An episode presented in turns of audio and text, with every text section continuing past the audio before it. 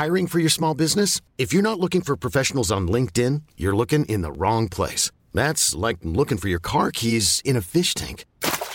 LinkedIn helps you hire professionals you can't find anywhere else, even those who aren't actively searching for a new job but might be open to the perfect role. In a given month, over 70% of LinkedIn users don't even visit other leading job sites. So start looking in the right place. With LinkedIn, you can hire professionals like a professional. Post your free job on linkedin.com slash achieve today.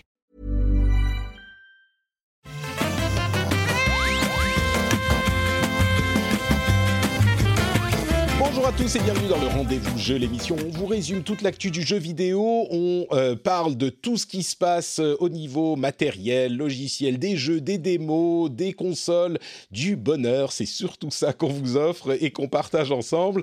Je suis Patrick Béja, c'est l'épisode 191. L'épisode 200 s'approche. Oh, mon Dieu, et nous sommes en juin 2021.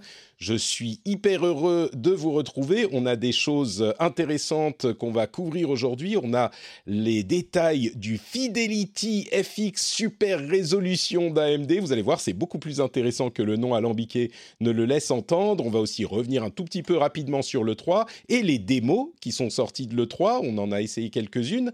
Euh, et puis, il y a plein de news et de rumeurs, des jeux auxquels on a joué, euh, des trucs intéressants du côté de Blue Box. Euh, Peut-être que vous avez suivi cette euh, histoire un petit peu que j'ai qualifiée d'acab... ah, alors, comment je l'ai qualifiée? Abracadabran Kojimaesque cette histoire de Blue Mhm. Box, vous allez voir, c'est assez rigolo. Et puis, bah, on va partager tout ça ensemble. Et quand je dis partager, bon, les auditeurs bien sûr, mais aussi Priscilla alias Trinity qui est là avec nous. Comment ça va? Eh Ben, ça va très bien, comme, comme à chaque fois que je viens dans l'émission. Je suis très contente. Écoute, je vais choisir de croire que c'est parce que tu viens dans l'émission que tu vas bien et pas juste que tu es une personne heureuse et joyeuse naturellement. C'est vraiment l'émission Voilà. qui fait cet effet, on va dire ça. Carrément. Et euh, j'ai également le plaisir de recevoir Gianni Molinaro. Je ne sais pas pourquoi, quand il y a des gens qui ont des, des noms italiens, je me sens obligé de faire un accent de très mauvaise qualité. J'espère que tu m'en excuseras plus. Je... Oh, oui, t'inquiète pas, tu sais, ça fait très longtemps que je le subis, donc euh, c'est pas un souci. hein. c'est- Ouais, bah, Tu sais, quand tu me dis ça, ça fait longtemps que je le subis. Je me sens tout à coup très coupable parce que moi, à chaque fois, enfin, toutes les semaines environ, il y a quelqu'un qui me dit Ah, déjà, déjà? Et- Ah oui, non, mais de toute façon, on a tous, on a tous un truc euh, qui nous poursuit euh, pendant toute notre existence. euh, ce genre de choses. Bon, moi, tu me parles pas de lasagne, de Ferrari, de, de costard ou trucs comme ça, c'est déjà ça. Ok, on limite la casse. Merci de te joindre à nous. Comme les Ah, merci de l'invitation. tu es rédacteur en chef adjoint de Gameblog et du coup, bah, tu as été très occupé ces derniers temps avec le 3 et on va en On a fait un long, long épisode sur le 3 la semaine dernière que je suis sûr tous les auditeurs ont suivi, mais euh, on va revenir un petit peu à froid comme ça en quelques minutes pour euh, redonner nos impressions et puis comme ça pour avoir vos avis aussi. Mais avant ça, je voudrais évidemment remercier les auditeurs qui soutiennent le rendez-vous jeu sur Patreon, spécifiquement Nico Brocchi, Harleider, Carchon, Ama- Amodeo, Cécile Vacher et le producteur de cet épisode, Claude Girel, qui fait partie du niveau super secret des producteurs, qui est impossible à trouver sur patreon.com slash rdvjeux, enfin impossible, sauf pour Claude, qui clairement a un œil de lynx. Donc merci à lui et à Nico, Arlède, Carchon, Amodeo et Cécile Vachet, les euh, patriotes qu'on remercie aujourd'hui, sans lesquels vous n'auriez pas cet épisode euh, dans vos oreilles pour vous divertir. Et puis je vais mentionner aussi que le fait que les patriotes auront un after show, a priori, si on, réussit à y arriver, euh, après cet épisode, où on va parler. Alors, J'hésite encore, mais je pense qu'on va essayer de parler de, des démos préférées de ce Steam Festival, Xbox Festival qui en livrait des dizaines et des dizaines, donc c'est difficile d'avoir tout essayé. Donc peut-être que les patriotes auront des conseils à nous donner. Puis sinon, j'ai un autre petit sujet, genre où est la limite entre fans et fanboys? Et c'est un sujet complexe et long qu'on pourrait discuter entre nous. Peut-être qu'on le gardera pour une autre fois, mais on verra. Et donc le premier sujet vrai qui nous fait rentrer dans le cœur de l'émission, c'est euh, évidemment l'annonce ou les détails sur le Fidelity FX Super Résolution. Est-ce que vous savez euh, de quoi il s'agit tous les deux? Vous avez peut-être euh, suivi l'affaire? Oui, absolument, oui. J'ai- appris ça hier. euh, ce nom qui aurait pu, qui aurait mérité quand même un acronyme un peu plus, euh, un peu plus évident, comme Nvidia l'a fait pour sa technologie DLSS. Bah, disons qu'on Euh, l'appelle FSR en fait. Euh, Fidelity Super Résolution, FSR. Ouais, bah, bah, bah, ils auraient dû, ils auraient dû dire ça tout de suite. Ouais, c'est vrai. Euh, plutôt que ce soit à nous de le faire, ils auraient dû balancer direct. Voilà, ça s'appelle FSR et on n'en parle plus. Euh, parce que oui, sous un nom barbare comme ça, on s'imagine pas forcément quelque chose d'aussi euh, d'aussi sympathique euh, pour les joueurs du côté de chez AMD. Bah effectivement, c'est pour ceux qui savent ce qu'est le DLSS ou doutez de ce qu'est le FSR, c'est une technique logicielle et matérielle qui permet d'augmenter la fréquence d'affichage euh, des jeux par euh, une réduction de la résolution de calcul du jeu qui est ensuite re-upscalée avec une technique spécifiquement développée pour ça et qui tire parti des, euh, du matériel moderne, donc des cartes graphiques modernes. Le DLSS d'NVIDIA est exclusif aux cartes de NVIDIA et il est vraiment considéré comme une réussite assez éclatante de euh, ce concept parce que l'upscaling existe depuis longtemps. hein. L'idée de euh, calculer en jeu en résolution plus faible et puis d'augmenter la résolution en logiciel. Sauf que jusqu'au DLSS 2.0 même, on pourrait dire, bah c'était pas hyper convaincant non plus. Et avec euh, du machine learning, de l'intelligence artificielle et tout plein d'autres termes euh, un petit peu en vogue en ce moment, Nvidia avait réussi à le rendre vraiment vraiment convaincant il y a euh, un an ou deux quand ils ont sorti la version 2.0. Et comme c'est exclusif aux cartes euh, Nvidia, on attendait la réponse d'AMD, d'autant plus que AMD équipe les consoles également de nouvelle génération, enfin ancienne aussi, mais c'est beaucoup plus important pour cette génération-ci, pour la PlayStation 5 et la Xbox Series S et X. Et du coup, le vrai lancement qui a eu lieu il y a deux jours de ce FSR nous a donné l'occasion d'en savoir un petit peu plus. Et il y a des éléments vraiment intéressants. Euh, deux choses essentielles à retenir. D'une part, c'est... euh, ah, allez, trois choses. D'une part, c'est beaucoup plus ouvert, enfin c'est carrément très ouvert, euh, c'est-à-dire que c'est disponible sur toutes les cartes. C'est une technologie qui est euh, complètement euh, adaptable par euh, n'importe quel développeur et n'importe quel fabricant. En pratique, ça veut dire que ça sera disponible sur les cartes AMD, bien sûr, mais un petit peu plus anciennes que les cartes de dernière génération, et sur les cartes Nvidia également, jusqu'à la série des cartes GTX 1000. Ce qui veut dire qu'on n'est pas obligé d'avoir une carte RTX avec du ray tracing et toutes ces choses-là pour bénéficier de cette technique, comme c'est le cas avec le DLSS. L'autre chose, c'est que, euh, bah oui, donc c'est ouvert et c'est disponible sur des cartes plus anciennes, donc ça c'est important, tout le monde va pouvoir en bénéficier. Le revers de la médaille, c'est que c'est un euh, sursampling, un upscaling qui est beaucoup plus classique que le euh, super incroyable euh, intelligence artificielle de Nvidia, et donc il est moins efficace en ce sens que il y a quand même une euh, sensation visuelle de floutage qui se fait quand on active euh, la technologie. C'est-à-dire qu'on peut évidemment avoir différents niveaux de fidélité qui vont euh, à chaque fois augmenter la euh, résolution de calcul de base. On va commencer en, HD, en 1080, et puis on va monter 1440p, euh, 1800 et ce genre de choses. Et à chaque fois, on va gagner un petit peu en fidélité graphique, mais évidemment perdre en bénéfice de résolution. Mais par contre, euh, la, la, la, différence avec le DLSS, c'est que bah, quand on est en résolution assez faible, bah, ça se sent vraiment ce petit floutage, même si, il faut l'avouer, on a un rendu qui est quand même bien meilleur que l'upscaling traditionnel. Donc, comment le qualifier au final? Je vais peut-être poser la question à, à, à Plume. Euh, Qu'est-ce mmh. que tu en penses? C'est décevant euh, Moi, j'en attendais un petit peu plus, j'avoue, mais... Qu'est-ce que Alors comme tu... je l'ai pas, je, ben, je l'ai pas eu, j'ai pas encore pu essayer. Euh, euh, comme j'ai pas de carte euh, AMD sous oui, la je main, te confirme, malheureusement. Je suis même pas sûr qu'il soit déjà implémenté aujourd'hui dans tous les drivers. Euh, ça arrive très bientôt, mais c'est surtout la ah. presse qui en a parlé jusqu'à maintenant. Alors, bah, il paraît que, alors, euh, si je me souviens bien, AMD a ah, dit qu'il y avait lancé, déjà okay. quelques, il y avait quelques jeux qui étaient compatibles depuis le, ouais. bah, depuis avant-hier. Euh, et c'est moi la liste me fait pas trop rêver personnellement des jeux qui sont compatibles. Je veux dire que Godfall, euh, Anno 1800, bon ça date un peu, Euh, puis Terminator Resistance, alors là, je veux même pas en parler. Donc, euh, je veux dire, Ouais, c'est pour l'instant. Gate 3, on va dire, il y en a, il y en a. Ouais, mais ça, ça, ça 6 va, arri- ça, ça va arriver. Oui, On n'y est pas encore.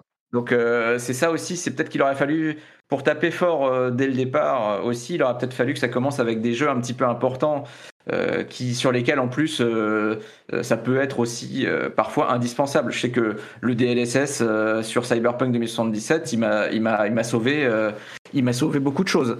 Mm. Je pense que si je l'avais pas eu, le, le jeu aurait tourné mais de, de manière calamiteuse avec un peu de ray tracing.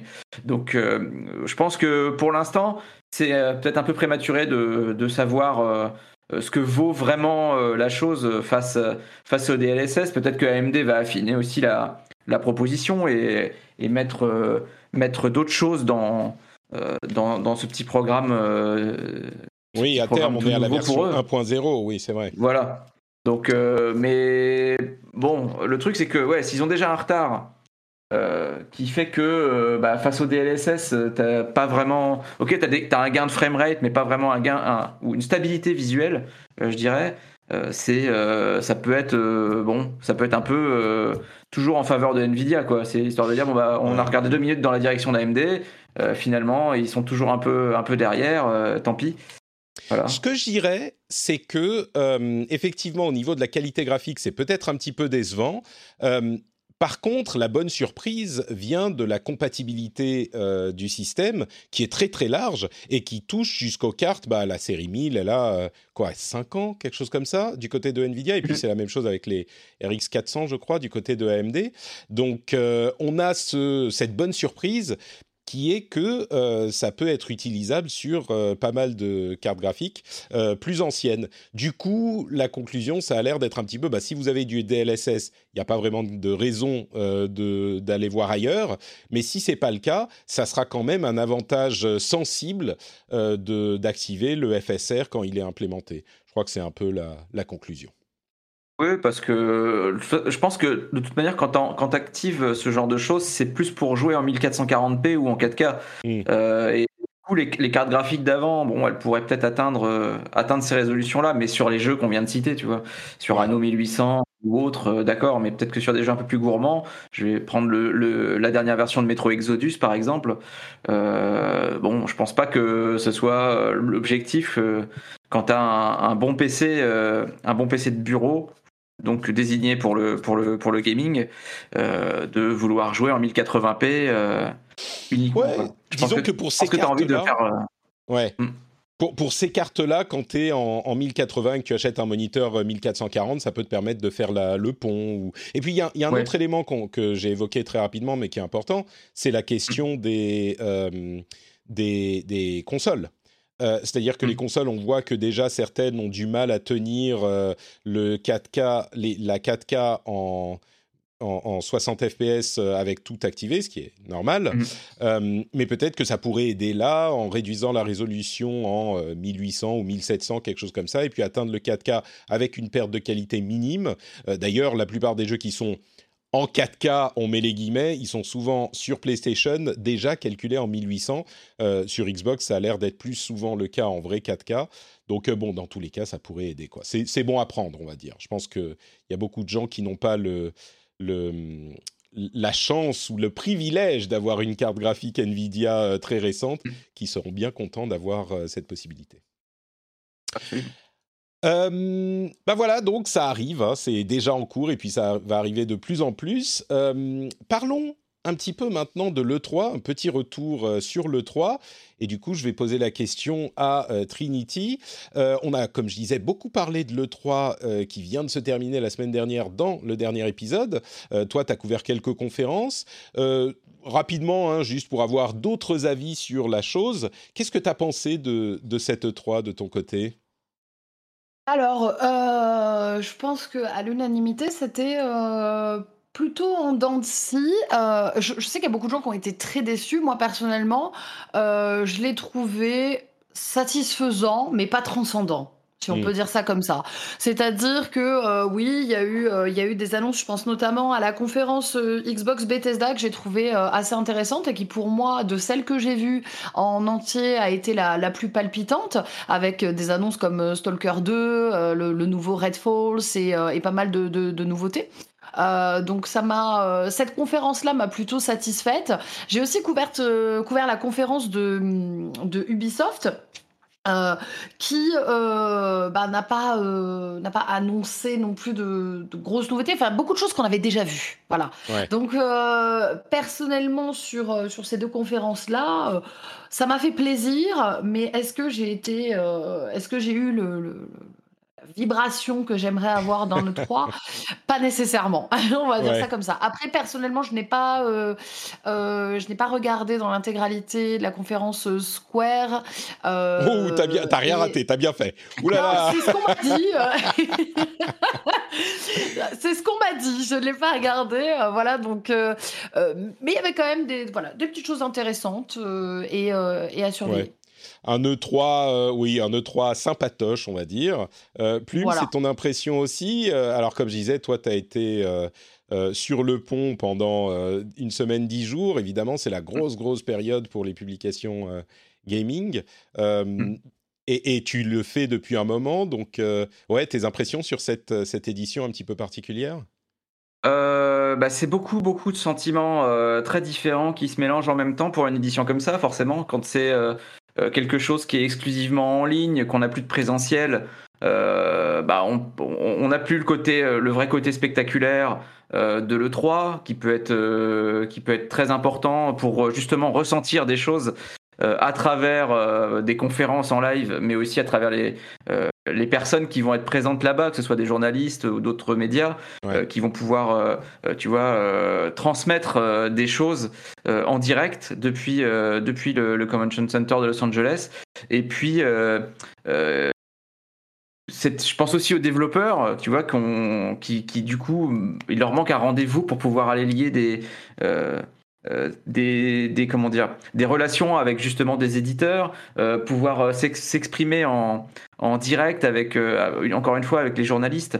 Ça c'est une chose qui est très importante et c'est ce que Core Media avec Prime Matter a essayé de faire avec sa sa conférence en ligne. C'est un peu c'était un petit peu ce qu'on a normalement une close door, tu vois, quelque chose qui est très intéressant quand on discute en direct avec les développeurs, mais qui se révèle d'une chiantise impossible quand, tu la, quand tu la suis de cette façin ouais, euh, c'était particulièrement mal euh, ficelé hein, pour euh, pour bah, c'est, disons qu'ils ont voulu faire quelque chose de, de qui, qui est bien quand encore une fois quand on a des journalistes dans la même pièce et qu'on peut avoir un échange. Mais quand c'est uniquement du monologue sans vraiment montrer des jeux en plus ça peut devenir vite bah, vite insupportable pour le spectateur c'est marrant et tu sais excuse-moi je t'interroge tu secondes parce que j'avais été hyper critique de la conférence Core Media en particulier mm. parce que je comprenais pas ce qui leur était passé par la tête.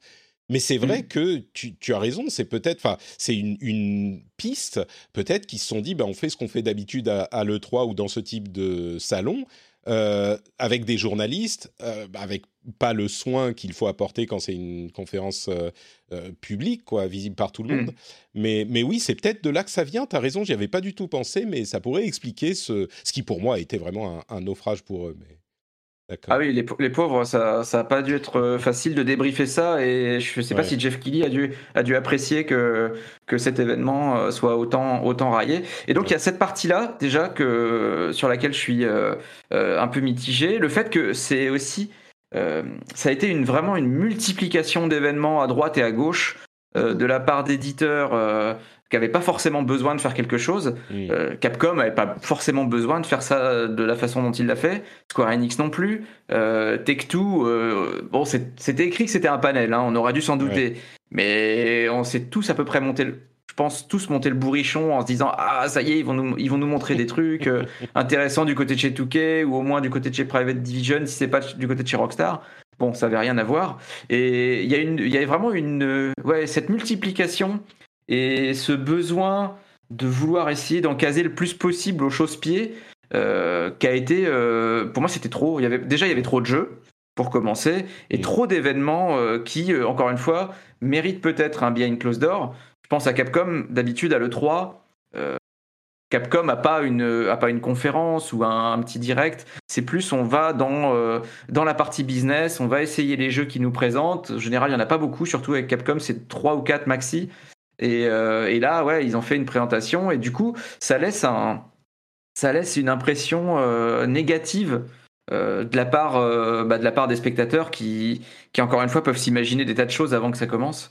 Et pour nous bah nous c'est assez pénible aussi de de se dire euh, c'est des trucs qui auraient pu être partagés en direct avec avec les journalistes pour pouvoir être bien expliqués entre autres. Et après je parle même pas des démos parce que les démos là c'est c'est c'est un raz de marée c'est c'est juste c'est vraiment trop. Je me, je me, demande, alors trop, je sais pas, euh, c'est sûr qu'il y en a eu énormément et beaucoup de jeux annoncés, comme on le disait la semaine dernière, euh, mais je me demande aussi si ça n'a pas justement laissé un petit peu de place aux, aux plus petits développeurs, aux indés, pour le dire clairement, avec leurs démos et avec d'autres choses, euh, le fait que ces conférences, euh, certaines d'entre eux, on sentait le, le SA euh, qui poussait derrière en disant allez faites une conférence, il faut qu'on soit là, le 3 c'est important, et, qui du coup a poussé certains développeurs ou éditeurs à faire des confs alors que ce n'est pas nécessaire. Mais, mais oui, du coup, ça a peut-être laissé un petit peu plus de place euh, pour briller à des, à des indés. Euh, bon, à voir. Donc, une, une, édition en demi-teinte, on va dire. Euh, moi, j'ai bien aimé. Hein. j'ai trouvé ça sympa quand même, mais c'est sûr que c'était pas une grande. Par contre, bon sang 2022, ça va être. Bon, à moins que les jeux soient tous décalés, ce qui est toujours possible, mais ça va être une année de folie. Ah bah, le, en fait, je, je, me permets de te couper, c'est juste la fin 2021 et, et, le début 2022 si on se fie à cette 3, en termes de sortie, euh, c'est démentiel. Ouais. On se redirige sur une année euh, mm. comme, euh, je sais pas, 2017 ou 2000. Enfin, bon, il y en a eu plusieurs à la suite qui, qui, qui étaient vraiment complètement folles.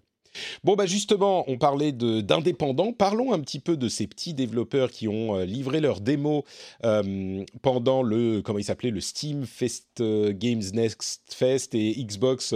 pour trouver les démos sur Xbox, c'était pas facile. Il hein, fallait aller les chercher une par une. Mais donc, il y avait des, dizaines, des centaines de démos. J'ai pas pu en essayer la moitié de toutes celles que je voulais.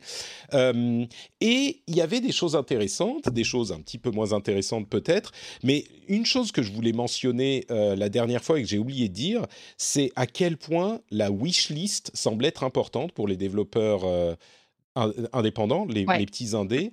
C'est fou, hein. toi tu le ressens aussi, euh, Priscilla?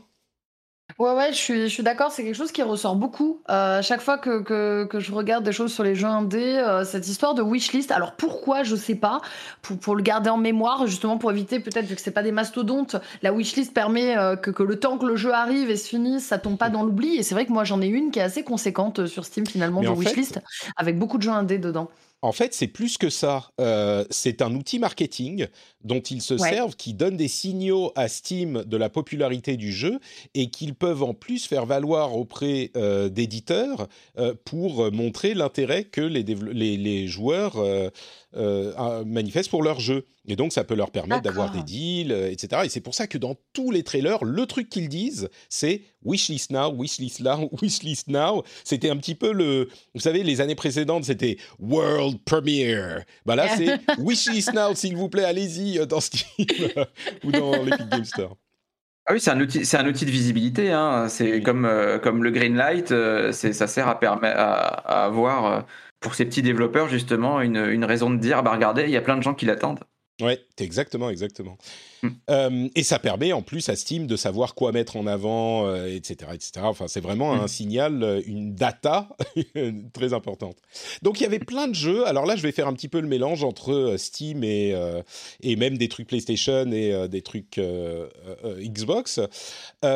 Et donc, ce qu'on va faire, c'est que je vais vous essayer de vous en parler en deux minutes, et puis vous allez me dire si c'est si je vous l'ai vendu ou pas, ou, le contraire, parce qu'il y a des jeux que j'ai pas aimés. On va voir si ma description euh, va vous donner envie d'y jouer. Alors d'abord, Tunic, ce petit jeu où on joue un renard euh, à la mode Zelda, qui est décrit comme un Zelda à la Dark Souls. et ben c'est exactement ça en fait. Tunic, c'est vraiment un truc à la Zelda qui a cette petite pointe de difficulté Dark Souls-esque. Et c'est sympathique, hein, mais je sais pas pourquoi le monde entier tombe en, pamoison devant. Pourtant, je comprends euh, la comment dire, l'attrait. Hein, Zelda, euh, c'est quand même euh, sympathique. Et Dark Souls, je comprends que c'est très populaire. Puis en plus, il y a un petit aspect cryptique qui est assez intéressant. Par exemple, quand on voit des textes d'interface qui vous expliquent des choses, c'est une sorte de langage runique auquel on comprend rien. Mais il doit quand même, il faut quand même faire les choix. Genre le premier, c'est OK ou non et on voit du texte, on comprend rien du tout, mais il faut quand même faire le choix et on sent qu'il y a cette euh, communication qu'a le jeu avec vous euh, qui va être euh, particulière au fur et à mesure du jeu. Les graphismes sont mignons, mais sans plus. Bon, voilà, c'est sympa, il y a plein de secrets, il y a plein de choses à faire, mais vraiment, on est dans la description, pile dans ce qu'elle est la description, c'est-à-dire Zelda avec une pointe de Dark Souls ça vous bon moi ça m'a pas euh, moi je triche parce que je regarde euh, la vidéo en même temps sur ton live donc je vais pas regarder que la description oui, après moi je suis pas déjà une, euh, une fan de la première heure de, Zelda et même du, du, Breath of the Wild, donc ça me parle, c'est mignon, mais hein. je sais, ouais, ouais, je sais que, que, je peux régulièrement me prendre des jetés de cailloux à chaque à chaque fin d'émission. Hein. C'est comme la fois où j'ai dit que je n'aimais pas Star Wars. Oh. Donc voilà, autant Zelda je pouvais accepter, mais là Star Wars c'est pas possible. Eh, vous savez que moi je suis pas un méga fan de Star Wars non plus, donc il va y avoir combat général. Hein, ça va être, euh, ça va être un battle royale. Je, je plaisante, je plaisante. non, mais euh, le, jeu est mignon. Oui, ça a l'air sympa. Euh, mais voilà, c'est pas mon style, bien qu'il ait l'air très bien. Ouais, d'accord. Bah moi, j'ai à la rédac, j'ai quelqu'un qui l'avait essayé sur la première démo, là, qui est resté pendant oula, au moins 4 ans. ça a toujours été cette démo-là qui a été montrée aux, aux journalistes et qui a pu être essayée aussi. Euh, et il avait l'air convaincu, lui, par, euh, par, le, par le projet. Euh, c'est vrai que c'est mignon. ça ressemble beaucoup à, au, au, niveau du rendu à, à ce qu'a fait le Link's Awakening de la, de la Switch. Mm. mais ça l'a fait un petit peu avant. Et bah voilà, après, il n'y a rien à dire de plus. Il hein, faut, faut l'essayer. Et là, pour le coup, j'ai pas eu le temps. Eh bien, écoute, on va parler du coup de Stranger of Paradise, euh, chaos, chaos, chaos dans la conférence. Euh, dans la conférence Square Enix, la démo qui n'a pas été disponible pendant, on va dire, une journée, ce qui est un temps interminable en, temps de l'Internet et de l'E3. Euh, alors, c'est quand même très très très japonais. Les, Le tutoriel, c'est des séries de textes et de textes, vas-y, appuie là, fais ça, appuie là. Donc c'est long à se mettre en place, mais j'avoue que même moi qui suis pas un grand fan, bah, comme je le disais, des Dark Souls, là c'est un gameplay hyper dynamique qui a l'air euh, intéressant. Vraiment, le gameplay me, semble beaucoup plus dynamique que dans euh, très Devil May Cry, hein. Ouais, complètement, complètement. C'est peut-être que la description euh, Devil May. Alors, il n'y a pas tout le système de combo aérienne, tout ça de Devil May Cry. On est plus dans du combat mêlé mais le système, euh, comment dire, entre la démo, enfin le trailer qui faisait euh, I'm here to kill chaos, euh, where is chaos, I want to kill chaos, et la démo qui marchait pas, et le début de la démo, je partais avec beaucoup d'a priori négatifs, et pourtant le gameplay quand on finit par y arriver semble être, semble avoir un petit peu retourné. Donc à surveiller, comme les auditeurs le savent, c'est Final Fantasy, Final Fantasy Origins, c'est une sorte de, comme je disais, Dark Souls dans l'univers de Final Fantasy 1, si je ne m'abuse. Euh, donc voilà. Ouais, ça se tente, je crois que c'est ça. Ouais, ce que moi, moi, ça me tente. Euh, j'aime bien euh, ce, genre de, dynamisme. Pourtant, je suis pas. Attention, elle va se faire encore tabasser la gueule. Non, non, non, je suis pas. Euh, je peux m'ouvrir aux univers japonisants. Je le fais notamment du FF14, par exemple. Mais je suis pas quelqu'un d'hyper fanat des univers japonisants. Mais justement, ayant joué à Devil May Cry, etc. Là, ce genre de fight, moi, ça m'intéresse. Je trouve ça dynamique et, et ça se fait bien. Et puis y a une belle, un beau travail quand même, je pense. Euh, il y aura un beau travail sur le lore, donc euh, envie de tester. Ouais. Moi de mon côté, comme je suis, alors euh, j'ai un autre problème, moi c'est que je suis pas très fan de jeux vidéo à la base, donc du coup, euh, je sais pas si je suis vraiment la cible. Euh, non, je plaisante, évidemment. Euh, euh... J'étais pas sûr de comprendre. Tu, Moi non plus, j'étais là, mais qu'est-ce qu'il dit bah, Je sais pas, vous, vous, dites que vous êtes pas fan tous les deux. ah ouais, j'aime pas ça, j'aime pas ça. Donc moi je me suis dit, bah attends, autant aller directement dans le dans le du sujet, le jeu vidéo complet. Euh, non, mais c'est vrai que c'était très intriguant la façon dont ça a été dévoilé.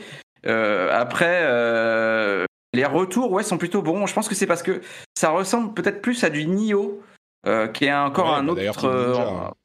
Voilà, qui est fait par Ninja aussi et qui, est, euh, qui a son style à lui, son style qui est très dynamique, comme tu disais. Et je pense que c'est ça qui fait que euh, il a l'air de bien fonctionner euh, auprès de personnes qui sont pas forcément euh, très euh, très amoureuses de tout ce que fait From Software, qui est peut-être un peu plus euh, un peu plus raide à, à aborder en dehors de, en dehors de Sekiro, euh, évidemment.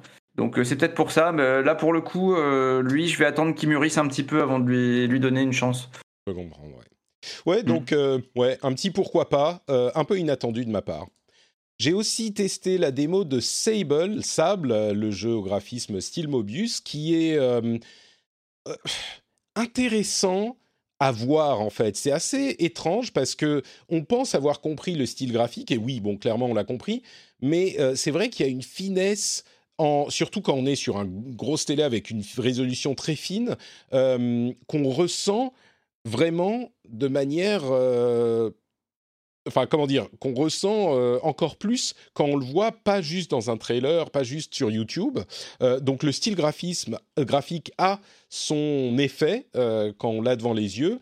Le jeu en lui-même est très, quand même très très lent, euh, et puis il y a des effets de dialogue. C'est difficile à décrire, mais en fait, quand on choisit les options de dialogue, euh, c'est comme si la personne, euh, le personnage qu'on joue, donc Sable, racontait ce qui s'est passé, même dans les dialogues. Genre, elle dit Je lui dis que ceci, cela, et- et ensuite on a la réponse de la personne. Donc ça donne un effet. Ça met une sorte de. Ça nous place en tant qu'observateur un petit peu, euh, même si on joue le personnage et qu'on le contrôle directement. Puis après, il y a tous ces voyages. On a un, peu l'impression d'être sur. euh, euh, tu m'as mis Star Wars dans la tête, donc je vais dire c'est Tatooine, la, la planète de Luke à la base. Je vais je dis pas une connerie. Et du coup, euh, c'est un, sentiment. Et puis il y a le, comment dire le speeder, euh, la sorte de moto euh, qui, qui vole à un mètre du sol, qui, qui se balade dans l'environnement. Je crois que c'est pas mon truc, mais c'est un jeu qui est particulier et qui est un truc qu'on trouve pas ailleurs. Maintenant, j'ai peur qu'il fasse un peu plouf quand même au-delà de après la surprise du début, quoi, le, les, les spécificités du début. Moi, Celui-là, si- je- je- Ah, ah, pardon. pardon. Va- Vas-y, vas-y, vas-y, je t'en prie. Euh, moi, c'est ça va- c'est très court de toute façon. euh, je le trouve euh, effectivement très intéressant graphiquement. J'adore. Ça me donne envie d'y jouer. Euh, mais au vu de ce que tu dis, euh, le, le gameplay, euh, etc., me tente beaucoup moins. Mais il a l'air d'avoir sa spécificité euh, euh, et son intérêt euh, par, rapport, euh, par rapport à l'histoire et surtout au visuel. Ouais, bah, c'est bah, c'est ça pour le coup. Je dois avouer que j'ai je l'ai installé sur mon PC justement. Euh, j'ai essayé de le lancer euh, quand j'avais 3 minutes euh, la semaine dernière. euh, les 3 minutes étaient longues. C'était c'était très spécial. Non mais vraiment, je, je Ah mais je suis d'accord. hein, C'était très très très spécial. J'avoue que le style graphique est sublime. Le et même cette espèce de saccade là dans les animations du personnage euh, euh, qui font un petit peu. euh, Moi, ça me fait énormément penser aussi aux, dess- aux dessins animés des années 80 qu'on avait, genre les mondes engloutis et autres, euh, qui n'étaient C'est- pas pour ceux qui savent pas, on a en fait l'animation, enfin la fréquence d'affichage de tout l'environnement est bah, 30-60 FPS, c'est bien, mais le personnage est limité à, euh, je sais pas, euh, 5 ou 6 images par seconde.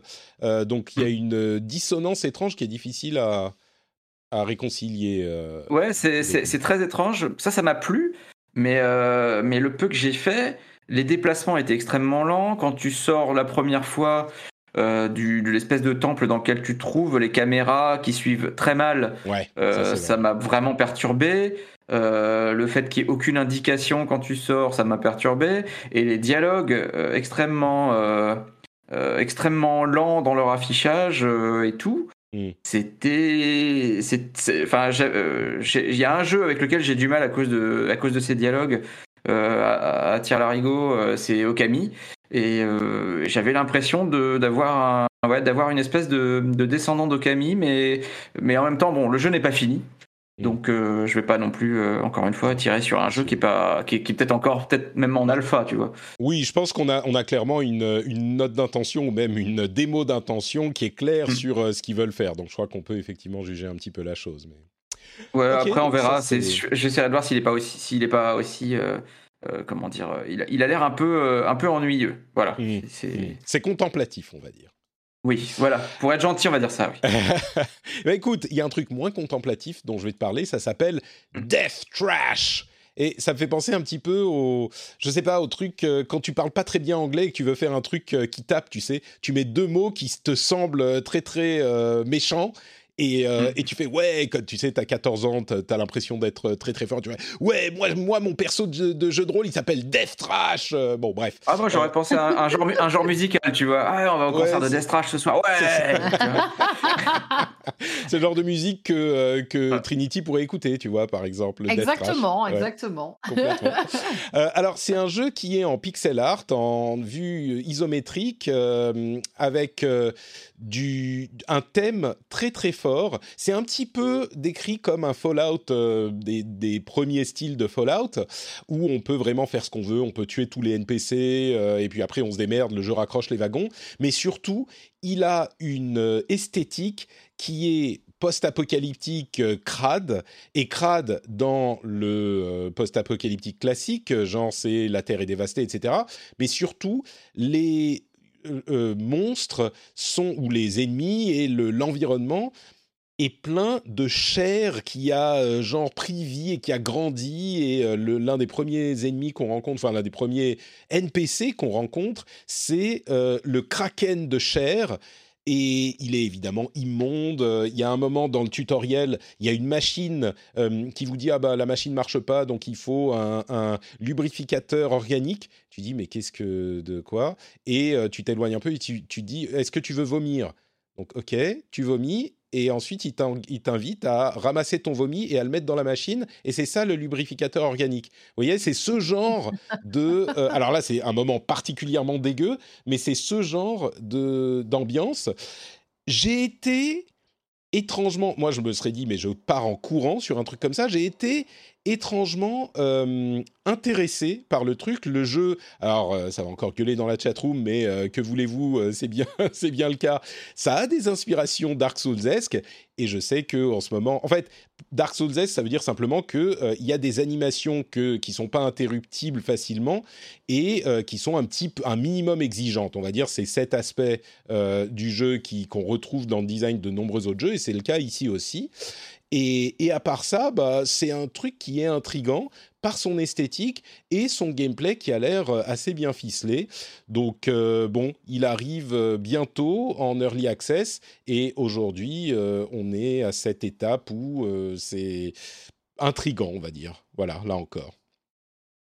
Alors Death Trash. Je tester moi. moi j'aime bien. Bah tu sais, enfin moi tu, maintenant tu commences à me connaître. Euh, euh, si c'est post-apocalyptique, euh, qu'il y a des monstres déformés et que tu me dis au début que ça ressemble un peu au premier Fallout, moi c'est vendu hein, direct. Hein. Très bien. Ok. On a un premier client, Gianni. J'ai cru comprendre que tu disais toi aussi. Bon. Hein. Ouais, c'est bon, ça y est. pas de problème. Bon, tu me dis, tu me dis Fallout. je vois que c'est un jeu en 3D isométrique, en pixel art.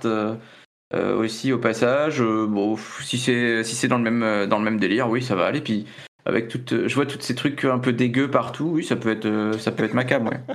bah écoutez, je pense que mon jeu, ça sera peut-être le jeu que vous retiendrez de toutes ces démos. Je crois que du coup, le jeu que moi je retiendrai de toutes ces démos dont on va parler tout à l'heure, ça va pas du tout être votre style, hein, parce que on est vraiment diamétralement opposés.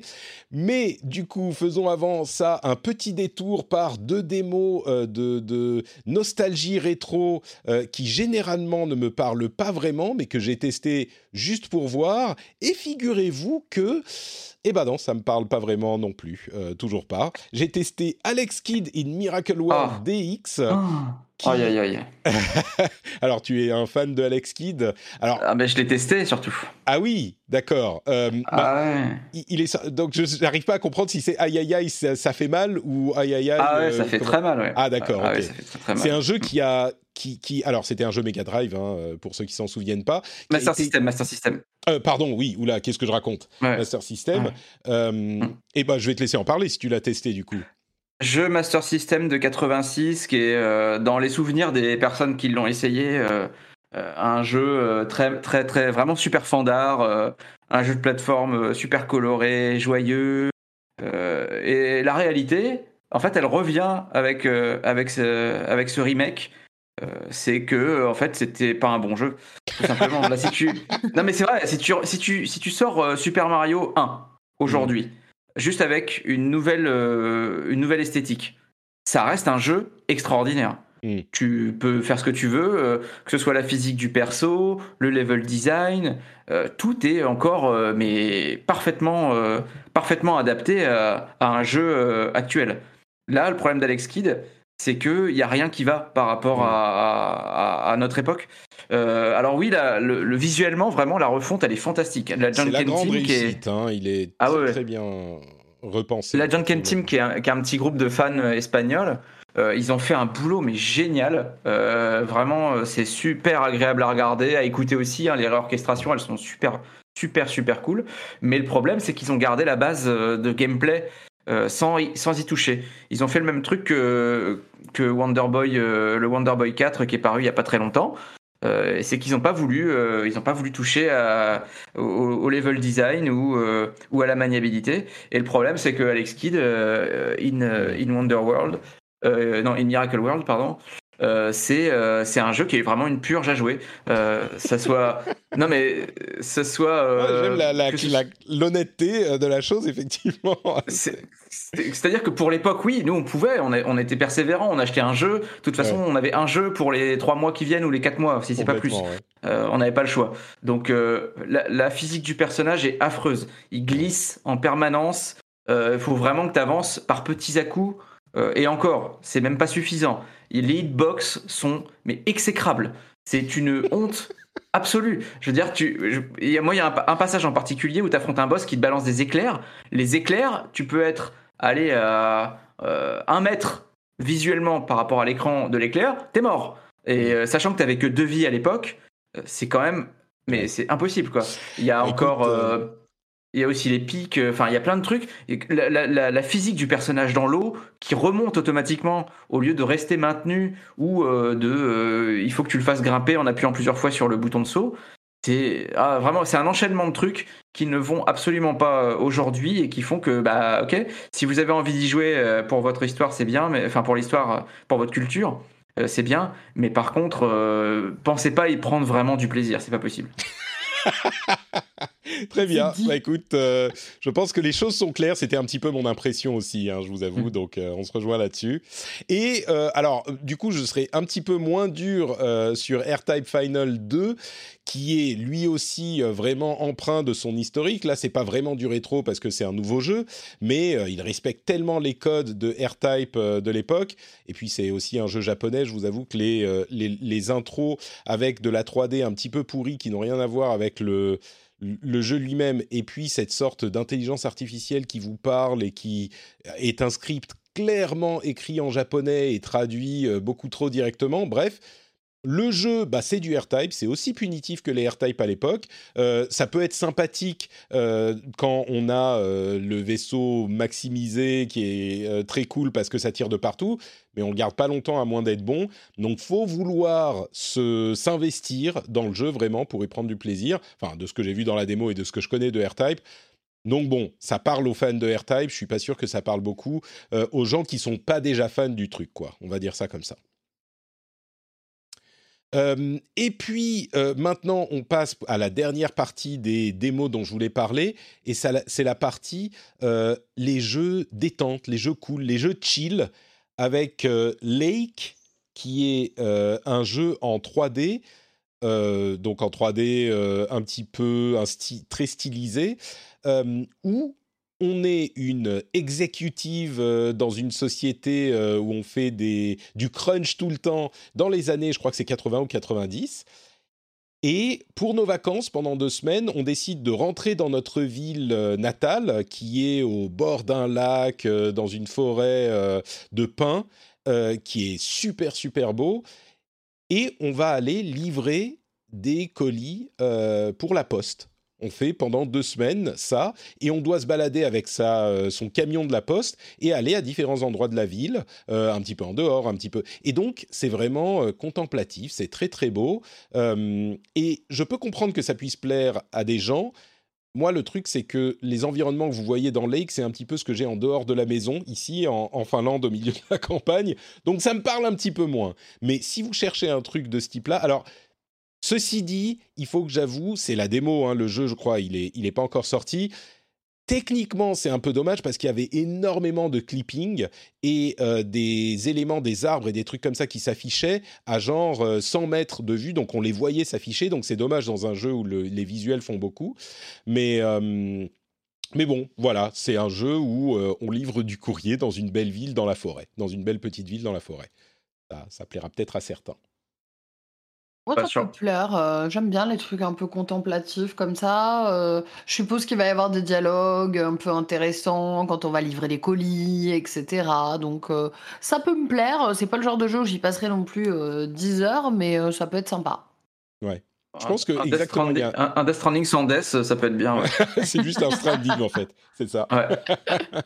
Ouais. non mais il y, y a, exactement ça dans ce genre de jeu. Il y a souvent un aspect euh, euh, narration par les rencontres euh, et par les dialogues, et c'est ça qui peut être intéressant aussi. Donc oui, il y, y, a clairement de ça également.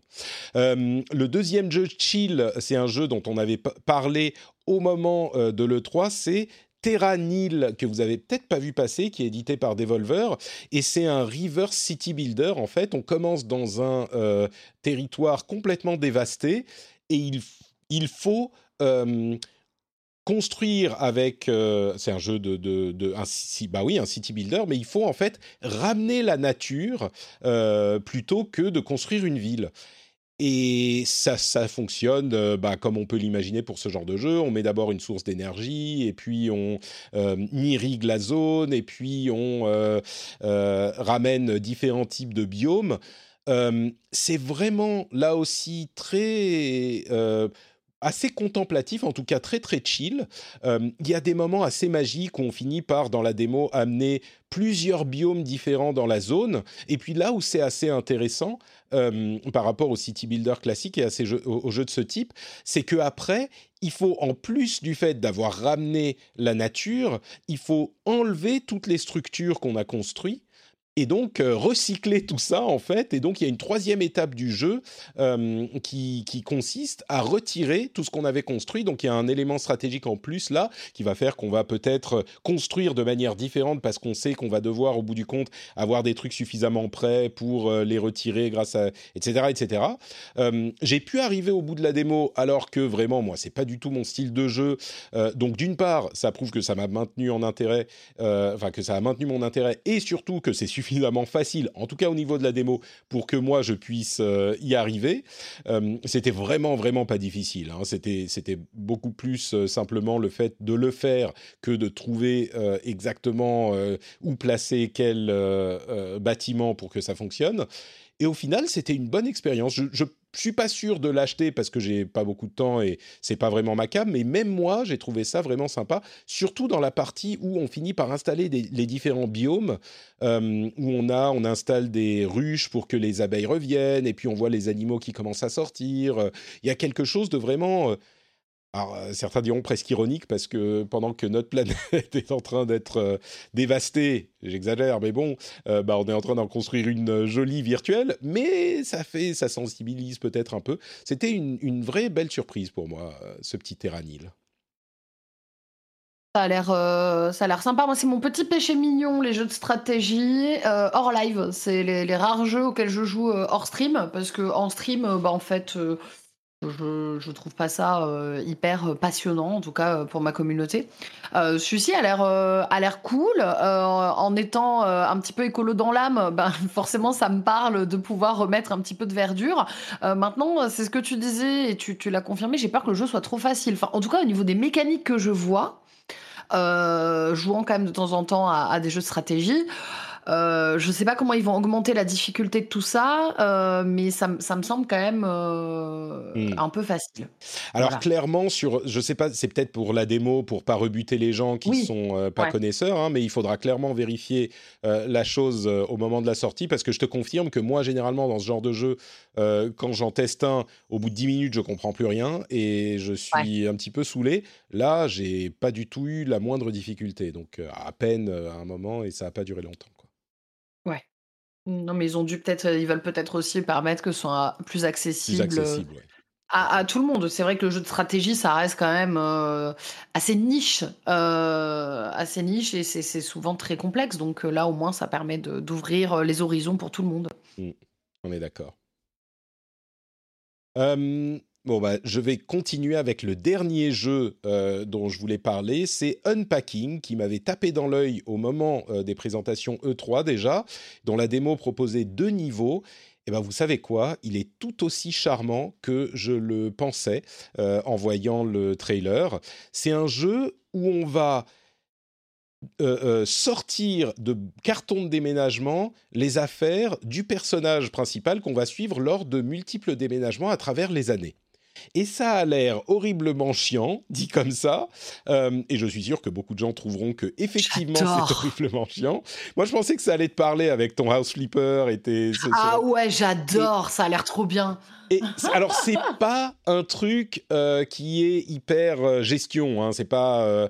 c'est juste, c'est vraiment, on sort les affaires de la des, des, boîtes, des cartons, et du coup, bon, d'une part, c'est ça parle à mon euh, esprit un petit peu au CD où il faut que chaque chose soit, soit à sa place, euh, comment on va déplacer tel. C'est très très léger. Hein. Il y a un tout petit aspect puzzle, mais vraiment léger.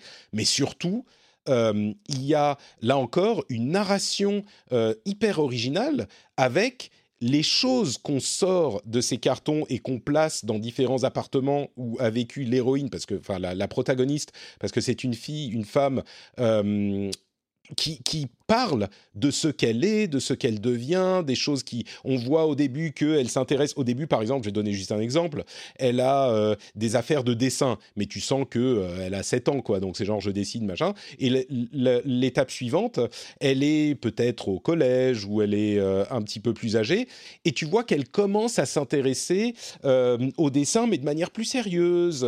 elle a plus de matériel, elle a... Et donc tu sens où ça va aller, et ce qu'elle a gardé, elle avait euh, au tout début plein de peluches et puis là elle en garde juste deux. Donc il y a un aspect un petit peu nostalgie et puis tu revois au début elle a euh, un lecteur de cassette et puis elle se retrouve avec un lecteur de CD ou un, euh, un iPod mini. Tu vois, tu dis ah ouais moi aussi j'avais l'iPod mini. C'est un peu il y a ce voyage nostalgique dans l'histoire de la personne et qui raconte son évolution qui je pense pourrait vraiment fonctionner pour les gens, bien sûr, qui euh, apprécient ce type de, de, de, trip. C'est clairement pas pour tout le monde. Mais moi, je crois que c'est de toutes les démos que j'ai vues, celle euh, dans laquelle j'ai pris le plus de plaisir. plus, les graphismes sont plaisants. Euh, c'est vraiment agréable comme, comme petit jeu. Ça s'appelle Unpacking.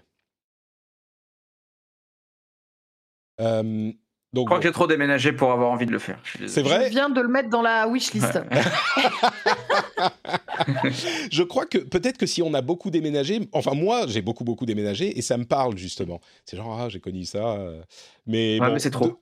Deux, réactions complètement opposées du coup. Euh, moi je suis plutôt euh, Team Trinity quoi. C'est et bravo de l'avoir mis dans la wishlist, ce qui soutient ce petit développeur. Très très bien. Et ben voilà, écoutez, on a fait le tour de nos petites démos. On va donc passer aux news suivantes. Mais avant ça, je voudrais remercier tous les auditeurs qui soutiennent le rendez-vous jeu sur Patreon, patreon.com slash rdvjeux. Si vous appréciez ce qu'on fait, si vous passez un bon moment avec nous, vous voudrez peut-être aller voir ce qui se passe du côté du Patreon, parce que non seulement ça vous permet de soutenir l'émission, mais en plus vous avez des petits bonus fort sympathiques, comme par exemple le fait d'avoir des timecodes pour euh, tous les épisodes. Vous avez également euh, les pubs qui sont complètement supprimés du flux privé. Vous avez aussi bah, les after-shows où on parle de choses extrêmement sympathiques euh, à chaque, chaque épisode avec la communauté. C'est un petit euh, supplément de l'épisode qui est vraiment cool, etc., etc. Donc, si vous appréciez le rendez-vous jeu et si vous l'écoutez, allez, on va mettre la barre. Évidemment, si c'est la première fois que vous l'écoutez, je ne vais pas vous demander euh, de, payer pour, euh, pour me faire manger. Mais si ça fait six mois, allez, si ça fait six mois que vous l'écoutez régulièrement et que vous aimez bien l'émission, vous, là, euh, posez-vous la question. Dites-vous, ah, est-ce que ça vaudrait le coup peut-être euh, d'aller sur patreon.com slash rdvjeux Si ça fait six mois que vous écoutez, euh, bah, allez vous regardez simplement sur patreon.com slash rdvjeux. Le lien est dans les notes de l'émission. Puis vous verrez si ça vous, si ça vous parle ou pas. Merci à tous ceux qui soutiennent déjà l'émission. Je vous fais des grosses, grosses bises spéciales. I'm Sandra, and I'm just the professional your small business was looking for. But you didn't hire me because you didn't use LinkedIn jobs. LinkedIn has professionals you can't find anywhere else, including those who aren't actively looking for a new job but might be open to the perfect role, like me. In a given month, over 70% of LinkedIn users don't visit other leading job sites. So if you're not looking on LinkedIn, you'll miss out on great candidates like Sandra. Start hiring professionals like a professional. Post your free job on linkedin.com/achieve slash achieve today. Bon alors, euh, sur les jeux, les vrais jeux auxquels euh, on a joué en ce moment, moi j'en ai quelques-uns. Je vais aller très très vite. Euh, J'ai testé un petit peu Ratchet Clank Rift Apart et je veux pas ruiner le plaisir des gens, mais moi ça me, je comprends pas en fait le les Ratchet Clank depuis le début. C'est vraiment des jeux de plateforme euh, hyper classiques. Alors celui-là, il est clairement super beau. Euh, il montre les capacités de la next gen et de la PlayStation 5 de manière très impressionnante. Je trouve un petit peu moins sur euh, l'aspect SSD super rapide. C'est très très limité les utilisations du SSD, alors que je l'attendais comme la démonstration technique. Bon, par contre, au niveau de la complexité graphique, clairement, c'est une baffe. Mais le jeu lui-même, c'est sympa. Je dis pas que c'est pas bien. hein. Moi, je trouve ça, c'est sympatoche. Mais voilà, j'ai pas la, j'ai pas eu le choc euh, ou en tout cas, le, je trouve pas ce petit trait de génie dont semblent parler euh, certains quand, quand ils l'évoquent avec des, étoiles dans les yeux, dans les yeux genre ah, c'est super sympa, les flingues sont tellement marrants. Les... Bon, moi je trouve ça très très classique et pas particulièrement, euh, j'oserais même dire inventif, mais on va me traiter de rabat-joie. Ça me, ça me rassure ce que tu dis parce Ah. que euh, j'avais l'impression d'être un peu un ovni. Alors le jeu est très cool, hein. Euh, je l'ai pas fini. Euh, ce qui est assez étonnant parce qu'en ce moment je suis vraiment dans une démarche de finir mes jeux depuis deux mois. Et, euh, et, et tu vois je, je m'étais refait une session un peu nostalgie où moi je, je me suis refait le, le remake de Spyro je me suis refait le remake de Medieval etc et euh, moi j'ai mis ça sur le compte que j'ai jamais été j'ai jamais joué à l'époque à Ratchet Clank. Mm. et je me suis dit, est-ce que c'est ça, ça, qui fait que j'ai pas, tu vois, c'est cette petite nostalgie qui fait que j'ai envie de redécouvrir ces personnages-là Euh, Parce que le jeu, effectivement, est, est super bien fait, il est super beau, euh, c'est fluide, c'est, il y a vraiment, euh, il y a plein de, on peut le qualifier de, qualifier, pardon, de, de plein de choses positives, mais ben, j'ai pas eu cette flamme qui a fait Mm. que euh, ben, j'ai eu envie de faire une deuxième session euh, et je l'ai dit à mes viewers quand je leur ai dit je suis désolée j'ai pas envie de faire une deuxième session dessus quoi On est, ouais, je suis un petit peu sur cette. Mais moi non plus, j'ai pas joué au- à ceux d'avant, donc il y a peut-être un peu de ça, ouais. Mais, Ouais. mais c'est marrant parce que comme tu dis, j'ai rien à reprocher au jeu en fait. Oui, il est super par ça. tous ses abcès, tous ses abcès, par tous ses aspects. Euh, vraiment euh, que des qualités, mais bon, moi ça, il- la flamme euh, ne, ne s'allume Ouais. pas. Euh, j'ai aussi joué. Alors il faut que je vous raconte euh, une toute petite histoire. Je vais, ça va pas prendre longtemps, mais un matin, réveillé par les enfants à 5 heures du matin, je traîne sur YouTube et euh, je vais voir une, je vois passer une vidéo de euh, review, enf- enfin de preview de notre ami euh, Exerve sur Tales of Arise, qui est euh, le dernier jeu de la série des Tales of qui doit sortir dans deux mois, je crois.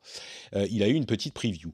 Alors je vois ça, je me dis ah c'est bon quand même Tales of j'ai jamais fait, faudrait que je regarde. Donc je m'intéresse un peu à la série, je trouve une vidéo qui parle de la série dans son ensemble et qui dit alors celui pour commencer c'est Tales of Vesperia.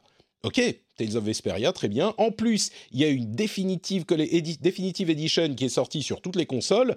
C'est le meilleur moyen de commencer. Ok, très bien. Je vais sur le PlayStation Store et je vois qu'il est en solde. Bah, 5 heures du matin, un petit peu embrouillé. Ok, j'achète et je me dis, ah vraiment, j'ai pas le temps de jouer au jeu, mais bon, il est à 10 euros. Allez, euh, comme ça, je le testerai un peu, machin. Et je vais sur Twitter, je raconte cette mésaventure et je dis, ah, ah, ça va faire rire les gens, j'ai encore acheté un jeu alors que j'ai le temps de jouer à rien. Et là, plusieurs réponses qui viennent gâcher mon humeur matinale, euh, qui m'informent que non seulement il est disponible sur le Game Pass, le Game Pass c'est quand même le truc dont je vous parle euh, et, avec lequel on vous saoule chaque minute de chaque journée, de chaque épisode, non-stop. J'ai même pas pensé au Game Pass, mais en plus, s'il faut le payer, autant le payer sur Switch, parce que il est aussi sur Switch, aussi en promo, et euh, sur Switch, bon, il a peut-être un tout petit poil moins, moins beau, mais c'est un jeu qui a 10 ans, donc euh, on peut tout à fait y jouer sur Switch, et en plus, on peut le prendre en portable. Et là, je me dis, Bon, alors qu'est-ce que je fais? Merde, je viens de le payer sur PlayStation, il est disponible sur euh, Game Pass, il est aussi sur Switch.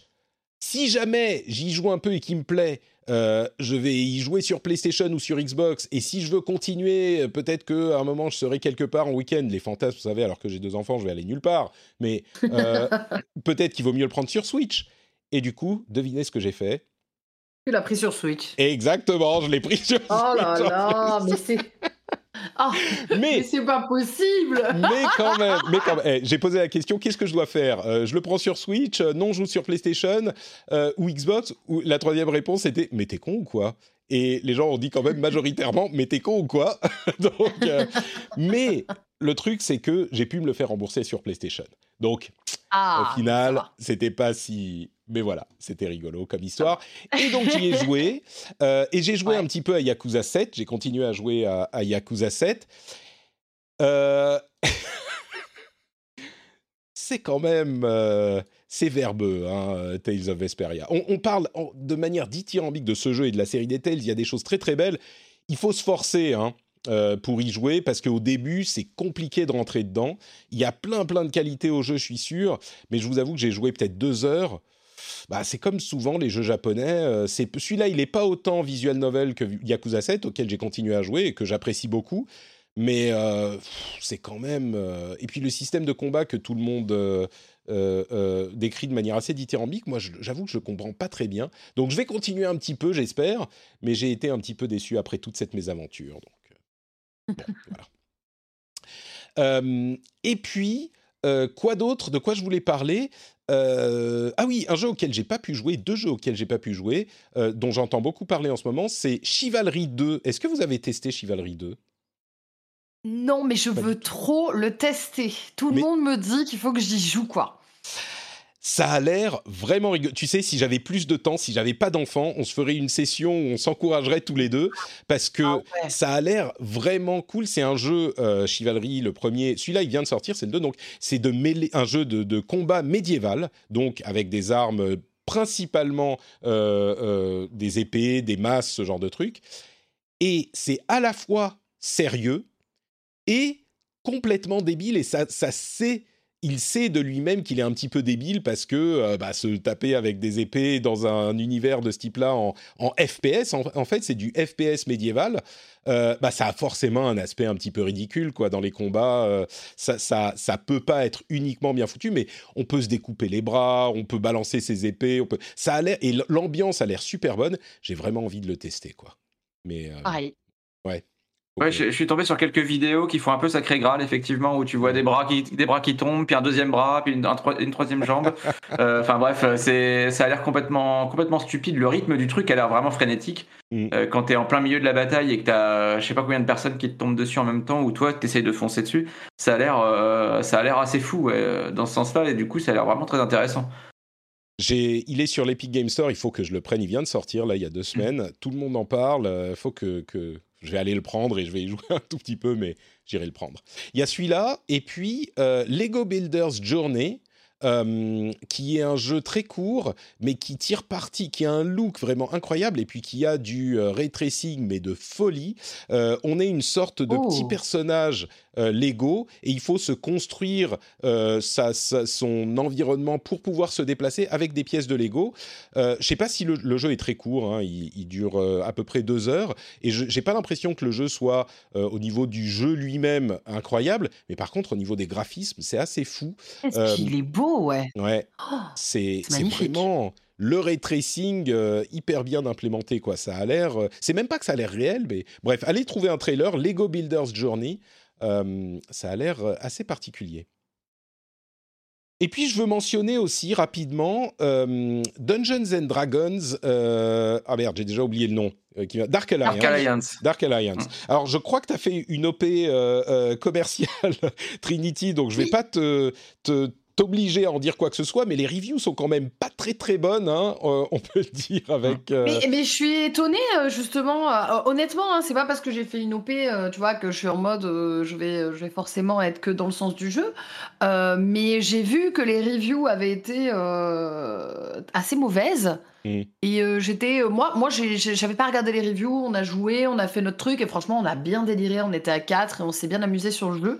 Et euh, justement, c'était un peu l'étonnement quand les gens m'ont dit non, les reviews sont, sont assez mauvaises. Mm. je suis pas allée les lire, donc moi, je suis. Faut, faut, aussi prendre en compte que moi, je suis complètement étrangère déjà à ce genre d'univers à la base, quoi. Donjons et Dragons, hormis en ayant fait un peu de JDR, je suis très très étrangère à tout ça. donc donc j'ai pas peut-être pas le comment dire euh, l'œil affûté, l'expertise, voilà, comme tous ceux qui sont peut-être très fans de ce genre de, de, saga, etc. C'est ouais, bah écoute, euh, je, moi de ce que j'en ai lu, euh, la seule, le seul point qui semble être une qualité pour les reviewers, c'est cet aspect jeu à plusieurs. Euh, dont, ils disent au moins ça, ça rééquilibre un petit peu le jeu et puis on peut peut-être avoir des bons moments à plusieurs, mais dans l'ensemble, les critiques c'est que c'est très répétitif, euh, qu'au niveau du gameplay il y a peu d'inventivité euh, et donc voilà. Pourtant ça a l'air dans les trailers et tout ça quand même intéressant, mais oui les, critiques sont, ont l'air assez unanimes. Le truc, c'est qu'il est sur Game Pass. Bah voilà, on y, on y revient. Donc si vous voulez tester euh, et que vous avez le Game Pass, bah vous pouvez le faire très facilement. Euh, et peut-être que vous aurez une bonne surprise. Mais oui, les, les, les reviews sont vraiment pas bonnes, quoi. Euh, c'est triste parce que moi, là pour le coup, moi, je, suis très très fan de, de, l'univers. J'avais pu y jouer un petit peu d'ailleurs avec un développeur il y a quelques mois. Là, j'ai confié le test à quelqu'un à quelqu'un chez nous et bon bah il est parti pour le défoncer. Donc voilà, je suis mm. je suis un peu triste que j'aime beaucoup les royaumes oubliés. Et bon, bah, ça sera pas pour cette fois, je crois. Pas pour cette fois, effectivement. Bon, bah écoutez, on a fait un petit peu le tour des démos et des jeux dont on voulait parler. Je vais juste évoquer rapidement l'atelier du jeu vidéo euh, qui est sorti dans l'indifférence générale, en fait. Vous savez, le, faiseur de jeux de Nintendo, dont je pense qu'ils attendent de voir si euh, les développeurs ou les développeurs en herbe vont réussir à en sortir des choses intéressantes. Ils l'ont vraiment pas vendu. Euh, les, les retours semblent être que c'est vraiment, vraiment compliqué et dans la tradition japonaise, très, très verbeux. Euh, les tutoriels sont assez arides, euh, et, mais par contre, on commence à voir des choses euh, assez complexes qui, qui sont euh, montrés par les développeurs, des, vraiment des vrais jeux. Il y a des gens qui ont refait Mario Kart, F-Zero, une version 3D de Sonic, le premier du nom, euh, des choses comme ça. Donc peut-être qu'on aura des choses intéressantes au, final, mais c'est vrai qu'il n'a pas fait beaucoup de bruit, donc c'est peut-être pas un jeu. Et puis la complexité du truc fait que c'est pas forcément pour tout le monde, quoi. Mais ça, on le savait peut-être déjà. Même si on pouvait se poser la question, vu la, facilité d'accès, de l'accessibilité de, euh, de, Mario Maker. Là, ça semble être vraiment un cran au-dessus. Euh, est-ce que vous voulez qu'on parte dans cette histoire de Blue Box Games? On explique ça. Je sais que tu dois bientôt partir, euh, Trinity, donc on va te laisser partir bientôt. mais avant ça, mais ça m'intéresse parce qu'on va parler d'un jeu dont celui, on, a vu, on a vu le trailer. Bref, je veux bien qu'on parle de l'histoire. Ouais, alors écoute. C'est un truc assez fou euh, qui est en train de se passer avec euh, cet emballement autour de Blue Box Game Studios. Euh, c'est un studio. Alors, je ne sais même pas par où commencer en fait. C'est un studio qui est. Alors, il est d'où? Néerlandais. Voilà. Hollandais. Qui, qui, a annoncé, qui a eu une annonce sur le blog PlayStation d'un jeu au titre temporaire de Abandoned, euh, donc abandonné, qui devrait être présenté euh, bientôt, là, dans les jours qui viennent. Il y a même demain une application iOS qui sort, qui est une sorte de trailer application dont on ne sait pas grand-chose. Et euh, la société a été créée en 2015. Et avec tout ça, l'internet a commencé à enquêter parce que c'est un petit peu bizarre d'avoir une si petite boîte qui bénéficie d'une euh, présentation sur le PlayStation Blog et ils ont trouvé tout, un faisceau d'indices qui pourraient indiquer que c'est en fait un énorme hoax comme il y en a eu d'autres de Hideo Kojima pour générer de l'intérêt pour présenter son prochain jeu. Alors, il y a tout un tas d'éléments qui font qu'on pourrait penser que c'est le cas, euh, ne serait-ce que le nom du développeur principal euh, qui s'appelle euh, euh, Karaman, Hassan Karaman, HK, Hideo Kojima. En plus, Karaman, ça veut dire Kojima, ce qui veut dire Homme extraordinaire ou un truc comme ça. Pardon, Idéo, je veux dire. c'est Marie extraordinaire ou Homme extraordinaire. Euh, donc c'est c'est quand même une énorme euh, coïncidence. Il y a des tweets qui euh, du studio sur Twitter qui ont soit sauté sur l'occasion pour se faire une communication facile, soit qui sont vraiment issus de Kojima parce qu'ils ont fait plein de trucs du genre. Dans leur trailer, il y a des P et des T cachés comme PT, le fameux euh, trailer de Kojima à l'époque. Bon, je ne vais pas vous refaire toute l'histoire. Ils ont semblé indiquer que le nom, le vrai nom de leur jeu, ça y aurait, ça commencerait par S et H comme Silent Hill, oui, parce que tout ça est basé sur Silent Hill. Ce qu'on a vu du jeu semble euh, assez proche, pourrait correspondre à un reboot de Silent Hill éventuellement, euh, mais il y a aussi des éléments qui vont, euh, qui, qui, semblent rendre difficile la chose. Le studio donc a été créé en 2015 et il a même lancé un Kickstarter euh, à ce moment-là qui a été complètement, euh, qui a été vraiment euh, un ratage complet, à tel point qu'on peut se dire que ça aurait été un Kickstarter lancé pour donner une légitimité au studio, mais sans aucune communication. Ils ont levé genre 200 dollars, hein, un truc ridicule, sans, aucune, sans aucun but de réussir le Kickstarter pour six ans plus tard le ressortir en donnant l'impression que c'était pas du, du flanc au bout du compte, il y a eu tellement de communication là-dessus et de, buzz dessus que le studio a dit clairement nous ne sommes pas affiliés avec Hideo Kojima.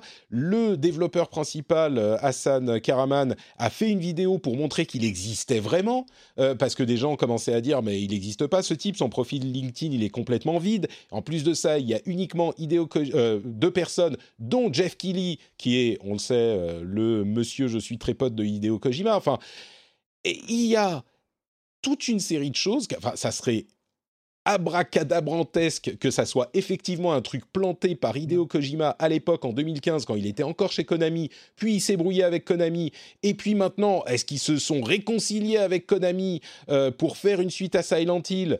Et euh, Blue Box dit non, non, on n'a rien à voir ni avec Silent Hill, ni avec euh, Kojima. On est désolé, sincèrement, on est désolé. Mais au final, ça serait vraiment ça. Il y a un truc euh, je, sais. Moi, plus je regarde les informations sur le truc, plus je sais plus quoi penser. Au début, au début je me disais, mais évidemment que c'est pas Kojima. Euh, maintenant, je sais plus quoi penser. Moi, je pense que c'est pas lui parce que ça serait trop. Mais vraiment, si c'est lui au final, euh, je serais pas si surpris que ça. Ouais, en fait, l'air de dire... Je... vas-y. Je pense que c'est surtout ça. Non, non, désolé. Je pense que c'est surtout ça qui fait que on laisse la part de doute parce qu'en fait on se dit ça pourrait être, euh, tu vois, c'est bien le style d'Hideo Kojima de faire des trucs comme ça. Mmh. Moi, il a fait par le passé ce genre de euh, choses, hein. créer des faux studios, tout ça. Exactement, mais là personnellement, j'y crois pas. Je sais pas pourquoi j'y crois pas, parce que moi je me dis que si on veut trouver des coïncidences, on en trouve toujours en fait. Tu vois, là, il y en a quand même beaucoup, hein. Je, je... Le, le, le... Karaman, qui veut dire euh, Hideo, HK Hideo Kojima, rien que ça, je sais pas. Bon, c'est une coïncidence. hein, Non, c'est vrai, tu as peut-être raison. je sais pas, tu mets le doute, ça y est. le le euh, trailer qui. Euh, enfin bon, je sais, je sais pas, je sais pas. Je, vous savez, toute ma logique, toute ma. comment dire Tout mon rationnel, qui est quand même. je suis quelqu'un de très, très rationnel, de très carré, de très scientifique, me dit euh, ça peut pas être ça parce que c'est trop gros, c'est trop une coïncidence. Et puis quand je vois tous les trucs, le, Kickstarter, il y avait rien. Personne lance un Kickstarter comme ça, même en 2015 quand c'était la mode.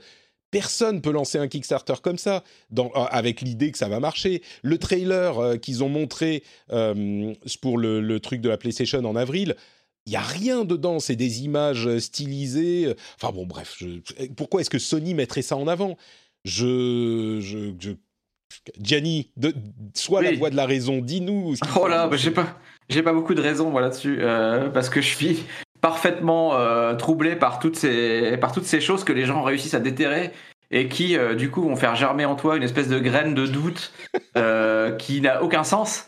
Ça a absolument aucun sens. Mais quand tu vois cette image là que, que je viens de voir passer à l'instant, avec le PLT qui sont masqués par un arbre, quand effectivement tu apprends que le nom de Karaman en turc ça veut dire héros, D'ailleurs, son prénom veut dire beau ou fort, si j'ai bien compris, Hassan.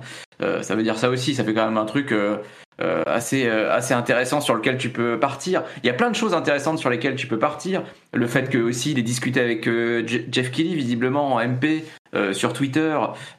pourquoi Kelly, qui est sûrement pas un mec accessible, se permettrait de partager ses MP avec euh, un studio indépendant qui vient, le premier studio indépendant qui viendrait parler avec lui. Euh, il y a plein de choses comme ça. Tu te dis ah ouais, ça, ça ressemble quand même à du Kojima. Mais ce qui est le plus fou, je trouve en fait, c'est que euh, partons du principe que non, c'est pas Kojima euh, qui le fait. De base, bon, c'est ce que je pense. Hein. c'est que en fait, on est parti dans un délire où les gens ont réussi à se monter la tête et à faire que un type d'un studio indé soit obligé de faire une vidéo pour dire oui regardez j'existe. Euh, non j'ai rien à voir avec Hideo Kojima.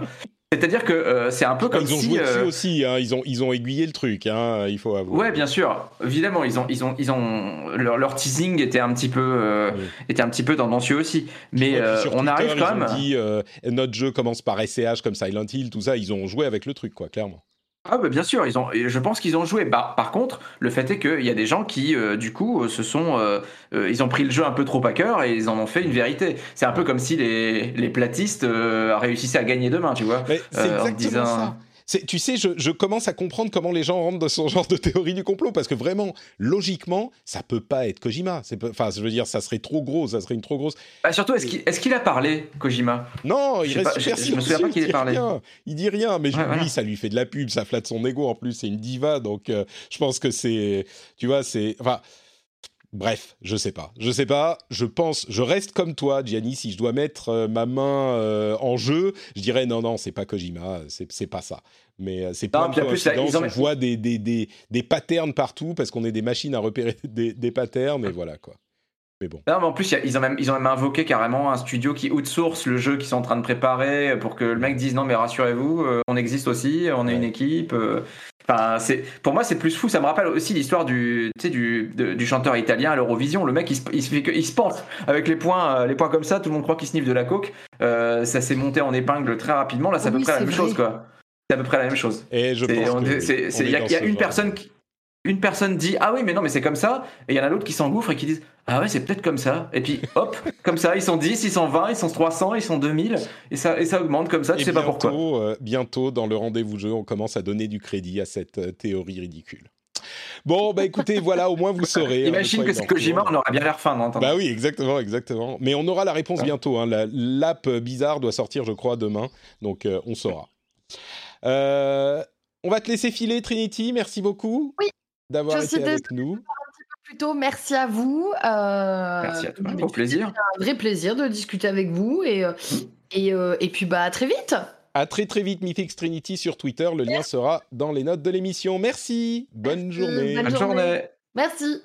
Et nous, on va finir les hmm. petites rumeurs et news qui nous restent. D'abord pour signaler que le Xbox Design Lab est revenu vous savez, c'est euh, euh, ce, store en fait qui permet de customiser les manettes Xbox avec tout plein de couleurs différentes. Et là, c'est possible avec les manettes, les nouvelles manettes Xbox Series. Euh, c'est plutôt sympathique. Moi, j'en ai, pas vraiment besoin, mais je me suis dit ah, peut-être qu'il me faudrait une manette pour le PC et une pour la console, et je pourrais la customiser avec. je avec un beau rose euh, qui correspondrait aux couleurs de, l'émission, et puis euh, peut-être graver un petit euh, I love Kojima sur, le, sur la manette, un truc du genre, parce que tout le monde sait que j'adore les divas et que Kojima c'est mon idole.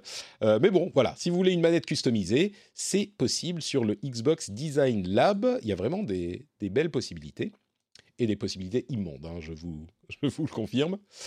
Est-ce que tu as vu, Gianni, le trailer de Farming Simulator 2022 euh, J'ai le droit de répondre que non? Si tu réponds non, je vais te recommander d'aller le regarder. Parce que Pourquoi? Farming Simulator, alors on sait que c'est un phénomène, hein, c'est un truc hyper hyper populaire euh, qui est euh, vendu à des millions d'exemplaires chaque année. Je me demande si c'est pas Koch Media qui, qui édite Farming Simulator. C'était Focus aux dernières nouvelles, mais je sais ah, pas si ça a changé de main. ça fait, ça fait... Non, non, non, ça doit être Focus toujours. Ils laisseront jamais. celui qui l'a ne fera... laissera jamais partir. Tu sais, je pense à Koch parce que c'est des Allemands, mais celui mm. qui l'a entre les mains ne le laissera jamais partir. Mais le trailer, c'est un truc qui est euh, énergisant, émouvant, euh, convaincant. Enfin, vraiment, il y a un truc, c'est l'histoire d'une, euh, d'une, fille et de son père qui sont agriculteurs, qui est, dit, qui est raconté en, en petites scènes entrecoupées en deux minutes et demie. c'est hyper hyper convaincant et c'est pour Farming Simulator quoi. Donc allez le voir, c'est vraiment rigolo, je vous le recommande et je voulais le mentionner parce qu'il m'a il m'a surpris.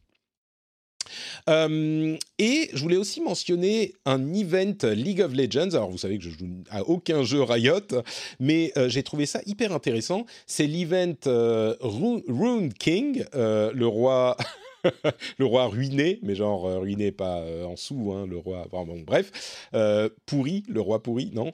Mais ce qui est intéressant, c'est qu'en fait, c'est un event qui a lieu dans tous les jeux de l'univers League of Legends. Donc, que ce soit Legend of Runeterra, League of Legends, Teamfight Tactics, etc. Et, et il y aura même des éléments dans Valorant. Et j'ai trouvé ça assez intéressant de voir que en ayant une galaxie de jeux différents dans le même univers, ils peuvent du coup euh, utiliser un event pour euh, faire un truc cross jeux vidéo, un petit peu comme on peut l'avoir. Euh, je sais pas, ça me fait penser évidemment à Marvel et aux events Marvel où les héros se retrouvent dans des films à partir de différents films. Bah là, c'est pas tout à fait la même chose, mais c'est un event qui se retrouve dans différents jeux en même temps. J'ai trouvé que c'était hyper intéressant comme, euh, comme euh, moyen de, de lancer un, comment dire, de, de, générer de l'intérêt pour ces différents jeux. Et euh, c'est une position assez unique dans laquelle est Riot. Donc, je voulais le mentionner. Bah, Blizzard fait, fait de temps en temps ce genre de choses, non? Alors, Dans la plupart de ces jeux, en, en, multipliant des événements. Alors après, c'est du cosmétique en général, mais. Et puis surtout, c'est jeu par jeu. Tu vois, c'est rarement. Parfois, pour la sortie d'un jeu, ils vont sortir des trucs cosmétiques dans d'autres jeux. Ou alors, pour la BlizzCon, tu vas avoir des trucs bonus dans chaque jeu. Mais c'est pas tout à fait la même chose. Là, c'est euh, dans un jeu que tu suis et que tu aimes beaucoup, euh, tu vas avoir un event qui va te plaire. Et euh, un jeu qui est en parallèle, qui est pas le même genre de jeu, mais qui est dans le même univers, il va avoir aussi un event. Donc, ça va peut-être t'encourager à aller y jeter un coup d'œil aussi. Je sais pas, il y a une sorte de d'énergie de synergie ouais. de mm. synergie voilà c'est le terme que je mm. cherchais euh, qui est intéressante et qu'on n'a jamais vraiment vu de cette manière euh, quoi d'autre? Maintenant on passe au rayon des rumeurs euh, il semblerait que pour le EA Play du 22 juillet EA soit possiblement prêt à ressusciter la franchise Dead Space euh, elle, a presque, ça fait presque 10 ans qu'on n'en a pas entendu parler. C'était 2013 avec Dead Space 3.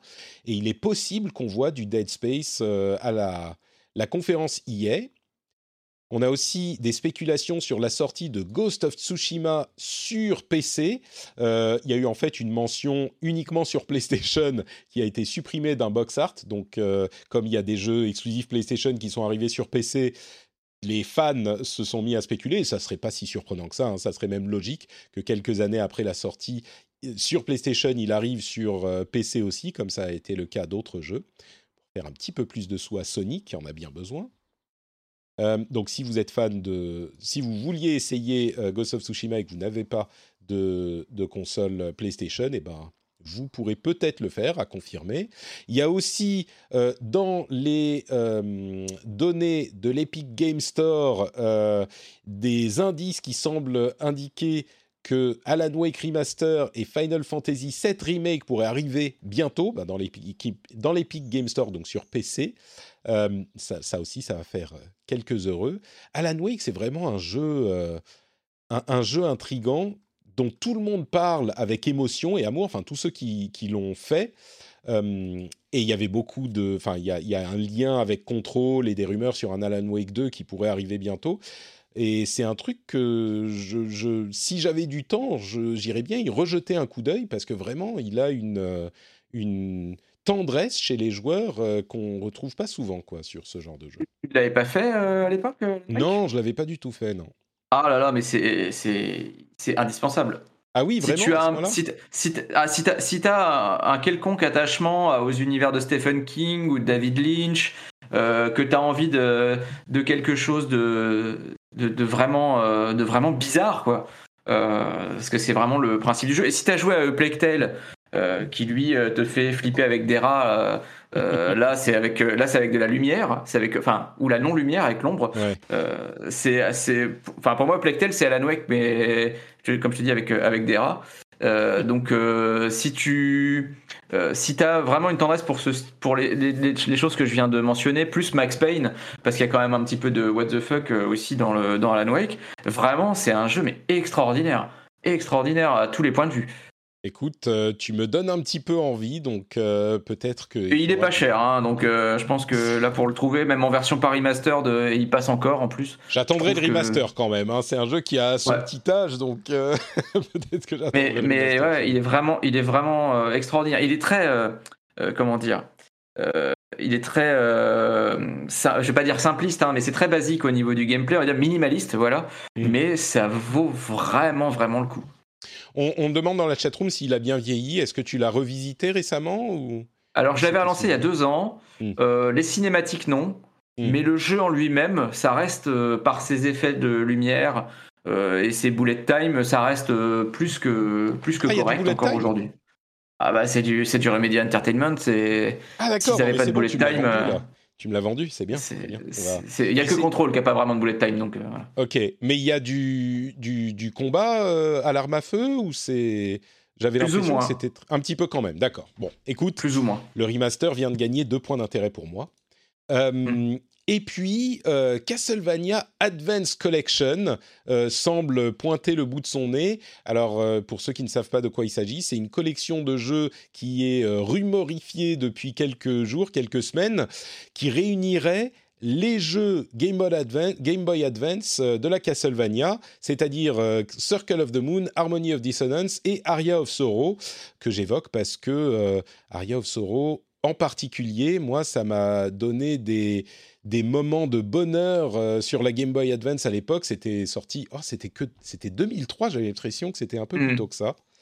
Et, euh, et bon, Castlevania, c'est toujours, euh, c'est toujours particulier hein, dans, mon cœur. Et donc, je ne sais pas si quand même j'irai, j'irai sortir les sous pour une, collection Advance, mais je serais tenté, on va dire.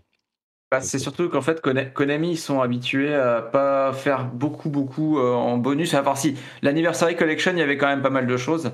Euh, c'est vrai, mais après, euh, il va falloir réussir à, bien les adapter, à en faire quelque chose de, de sympa, parce que le, il y avait, il y avait, il y, a, quand même des particularités dans ces jeux. Par exemple, les, les, voyages dans les menus, etc. C'est des choses qu'il faut essayer d'adapter un petit peu au gameplay, enfin aux prises en main, aux prises en main actuelles, mais ça reste dans les trois cas, euh, je suis peut-être moins, moins euh, emballé avec Harmony of Dissonance, euh, mais dans les trois cas, ça reste quand même des super jeux. Ouais. Et par contre, comme je pense que espérer une modernisation, c'est un petit peu euh, vain. Hein. Je crains que. oui, non, pas avec Konami, non. malheureusement, c'est pas, c'est pas dans leur, euh, c'est pas dans leurs habitudes. Euh, malheureusement, quand on voit ce qu'ils ont fait avec les dernières compiles Castlevania, donc Castlevania. Anniversary Collection et le Requiem, oh, je crois que c'est Requiem of Blood qui réunit Symphony of the Night et Rondo of Blood. C'est le strict minimum. Voilà ce qu'on pourrait espérer, ça serait un, jeu euh, plus moderne, dont il, pourrait confier la licence à un développeur qui sait euh, comment, euh, qui pourrait essayer de renouveler la formule en respectant l'héritage, ah. mais on n'y croit pas. Eh, peut-être que c'est ça, Abandoned. Peut-être que c'est ça finalement. Tu veux dire un Castlevania à la, première personne par Kojima Non, non, c'est mauvaise idée, mauvaise idée. autant Kojima, Autant que Jima euh, aurait dû reprendre Castlevania, autant là, je j'y crois pas du tout. Oui, on est d'accord. Et puis, euh, ah oui, je voulais parler d'IA encore un tout petit peu pour dire que plein de gens se sont mis à rejouer à Battlefield 4, ce qui est quand même marrant avec l'annonce de 2042. Euh, EA est en train de réactiver des serveurs Battlefield 4, 4 donc il y a quand même un intérêt pour cette, euh, pour cette euh, licence. FIFA Ultimate Team est maintenant dans, dans les, vous savez, c'est la, la, la version lootbox de, de FIFA. Et eh ben les lootbox montrent ce que vous avez dans la prochaine loot box que vous avez. Donc on se dit ah ouais cool super ça y est on n'achète pas à l'aveugle sauf qu'évidemment ça montre euh, la prochaine loot box mais ça, ne change pas la lootbox pendant 24 heures. Genre toutes les 24 heures, la lootbox change. Donc en pratique, c'est bien, hein, c'est ce que réclamaient beaucoup de gens, mais en, en, pratique, ça veut dire qu'on achète celle-là pour voir ce qu'il y aura dans la prochaine, finalement. C'est un petit peu le, principe parce que de toute façon, ça, ça, déplace en fait l'achat à l'aveugle à la suivante. Donc euh, je crois que... Et, c'est tout ce qu'ils peuvent faire avec le principe des loot box. Pour aller plus loin, il faudrait carrément supprimer les loot box. Et bon, je crois que ça, c'est pas près d'arriver. Mais c'était intéressant à noter euh, tout de même. Euh, ils ont acheté Playdemic, ça c'est la grosse news euh, de, de, ces derniers jours.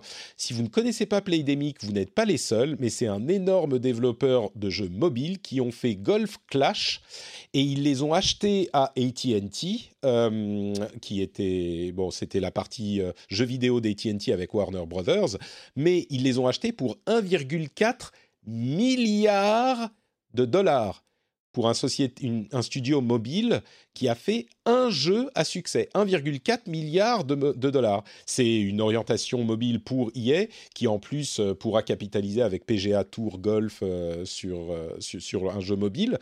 Mais rien que, je ne sais plus si c'était les revenus à, date de Golf Clash, qui est sorti a un moment déjà, qui était autour de 1 milliard. Donc c'est vraiment un énorme truc. Mais 1,4 milliard de dollars pour un studio de jeux mobile qui a fait un jeu. Voilà, si vous voulez euh, une, euh, une idée de combien ça fait. Euh, comme nous le rappelle Cassim, nous le rappelait sur Twitter, c'est un cinquième du prix que Microsoft a payé pour acheter Bethesda. Voilà. Et eh ouais, c'est les jeux mobiles. Ça fait rêver. Ça fait, ça fait rêver, on va dire ça comme ça. du côté développeur, hein, je parle. Hein. Oui. Oh. Ouais, et puis peut-être qu'ils feront des jeux mobiles intéressants, il hein, n'y a pas de raison. On peut garder l'espoir. Et puis bon, au rayon des controverses, on va passer très rapidement sur plusieurs petites news parce qu'on arrive à la fin de l'émission. Euh, la Chine a tapé très très fort sur les crypto-monnaies et sur le minage de Bitcoin.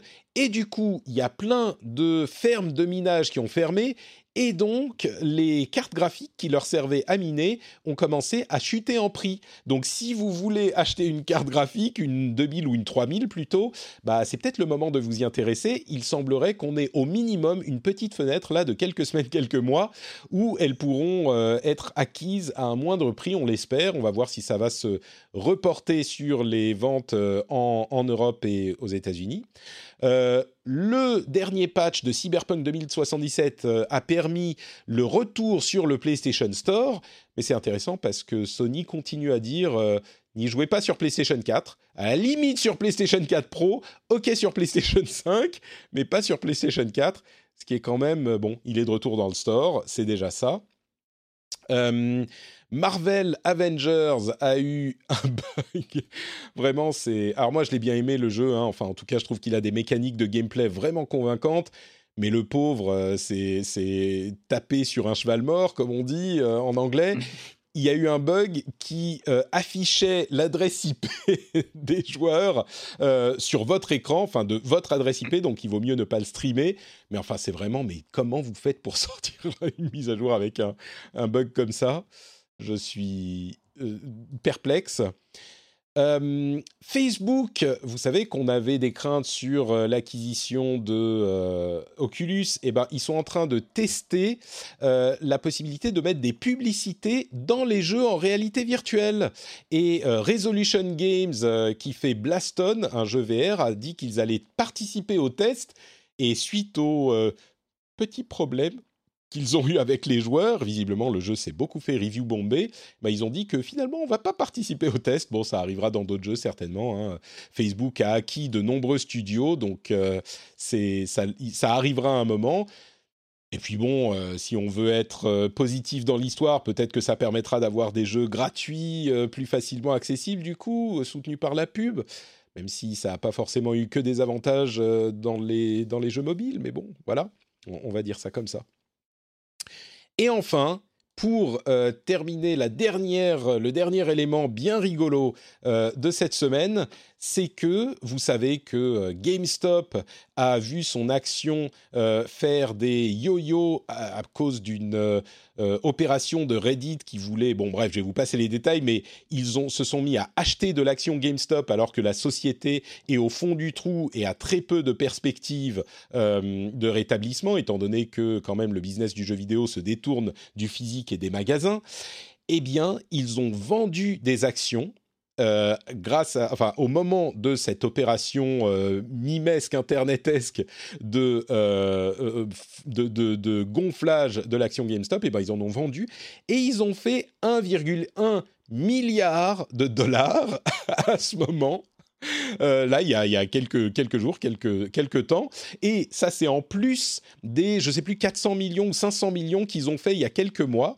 Du coup, ils se retrouvent avec un trésor de guerre de 1,5 milliard, plus d'1,5 milliard de dollars, grâce à cette opération de Reddit, ce qui est quand même complètement fou ils ont émis euh, plus d'actions, hein, c'est comme ça qu'ils l'ont fait, et ils ont dit bon, on va euh, investir cet argent pour euh, des investissements d'avenir, de machin, de développement, ce qui est très bien, hein, tant mieux pour GameStop, mais enfin, je trouve ça hallucinant qu'ils que ça soit passé de la sorte et qu'ils aient réussi au final à tirer parti de cette histoire un petit peu ridicule tant mieux pour eux. Espérons qu'ils réussissent une reconversion ou un renforcement de, leur activité. Hein. On n'a pas forcément envie spécifiquement de voir GameStop disparaître. Et là, peut-être que ça pourrait leur donner la, la, la place, le, le, le, comment dire, le buffer pour euh, faire quelque chose, pour euh, changer la tendance, quoi, pour eux. C'est fou. Oui, bah, de toute façon, beaucoup de choses dont on parle depuis tout à l'heure sont folles, hein, quand même. Ouais, d'accord. faut quand même le, faut quand même en convenir. Je sais pas s'il y a un de ces sujets qui te parle euh, plus, plus particulièrement sur les derniers qu'on a évoqués. N'hésite pas à le dire avant qu'on qu'on ne close, qu'on ne clôture les. Euh, bah, écoute, moi c'est toujours le cyberpunk, c'est quand même quelque chose. Euh, mm. J'espère qu'un jour ça va s'arrêter euh, pour eux, qu'on arrêtera d'en parler à cause de tous les problèmes qu'il a eu sur sur console d'ancienne génération.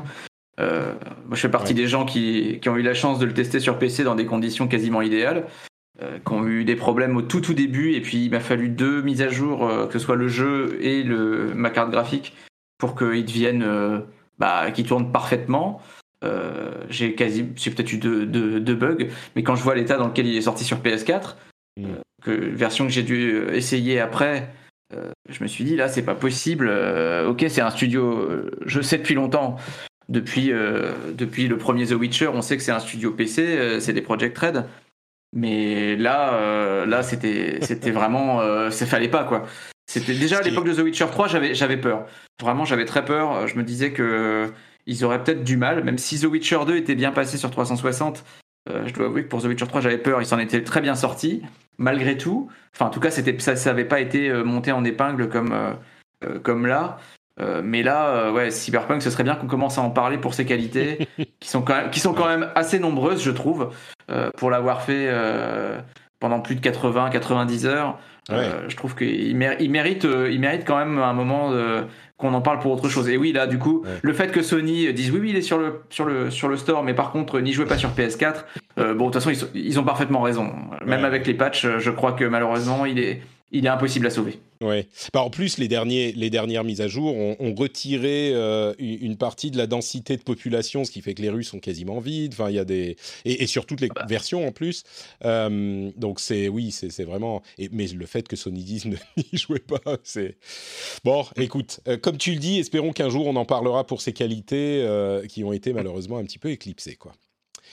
Bah, écoute, merci beaucoup euh, Gianni pour ta participation à, l'émission. C'était extrêmement sympathique de t'avoir. Euh, Est-ce qu'on peut savoir où on peut te retrouver sur Internet euh, quand tu bah, toujours toujours sur gameblog.fr où, où je vais retourner dans les 5 minutes qui viennent là pour pour, bah, pour travailler parce qu'on n'a pas le temps de se reposer malheureusement. Très bien gameblog.fr et puis on mettra aussi ton, le lien vers ton compte Twitter dans les notes de l'émission. Euh, le compte de Plume avec un V. Euh, comme un U, sauf que c'est un V. C'est, Oui, et si, vous aimez Castlevania, euh, il y a un bouquin pas, pas trop mal qui est sorti chez, chez Sœur d'édition il y a deux ans. il était chez Pixel Love avant. N'hésitez pas, hein, on ne sait jamais. Vous pourriez trouver un truc qui vous plaît. Dis-nous le titre du coup, vas-y, fais ah, la pub jusqu'au bout. Ah, attends, parce que je me rappelle même plus du nom de mon bouquin, merde. ah oui, c'est le manuscrit maudit, voilà. C'est Castlevania, le manuscrit maudit. C'est un. C'est un. C'était sur. Enfin, je l'ai fait en 2013, hein, donc ça date. Mais c'est sur, vraiment sur toute la saga de, de manière générale. Super. Donc c'était avant que Lord, avant que Lord of Shadow 2 arrive. Très bien. Bah, donc chez, chez Third, euh, qu'on connaît bien d'ailleurs pour leurs nombreuses publications. Super, merci beaucoup Gianni. Pour ma part, c'est NotePatrick sur Twitter, Facebook et Instagram.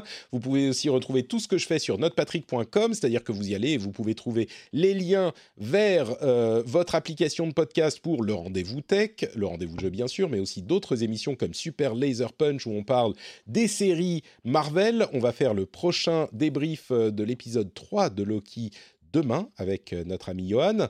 Et vous trouverez donc tout ça sur notrepatrick.com. Vous trouverez aussi euh, le lien vers le Discord où on s'amuse beaucoup à discuter de tout plein de choses, y compris de plein de jeux vidéo, vers le Twitch où on stream cette émission tous les jeudis à midi. Euh, donc bah, c'est twitch.com, soit twitch.tv slash notepatrick, hein, c'est facile à trouver. Et puis bien sûr le lien vers le Patreon, patreon.com slash rdvjeux, qui est aussi directement dans les notes de l'émission. Si vous voulez soutenir l'émission, sachez que c'est le moyen, c'est le euh, financement de cette émission. Donc si vous appréciez le travail fourni, si vous appréciez le travail fourni, n'hésitez pas à y aller et à regarder les petits bonus que ça offre en plus de la fierté et du bonheur de me permettre de continuer à faire ce métier.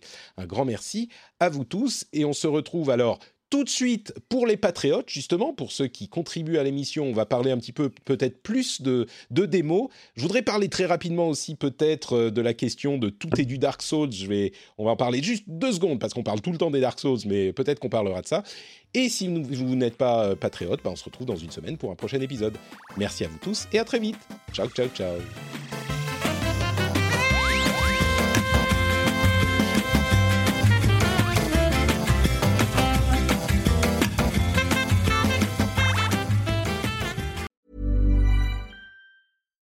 It's the Kia Summer Sticker Sales Event, so give your friends something to look at, like a B&B with an ocean view, an endless field of wildflowers, or a sunset that needs no filter.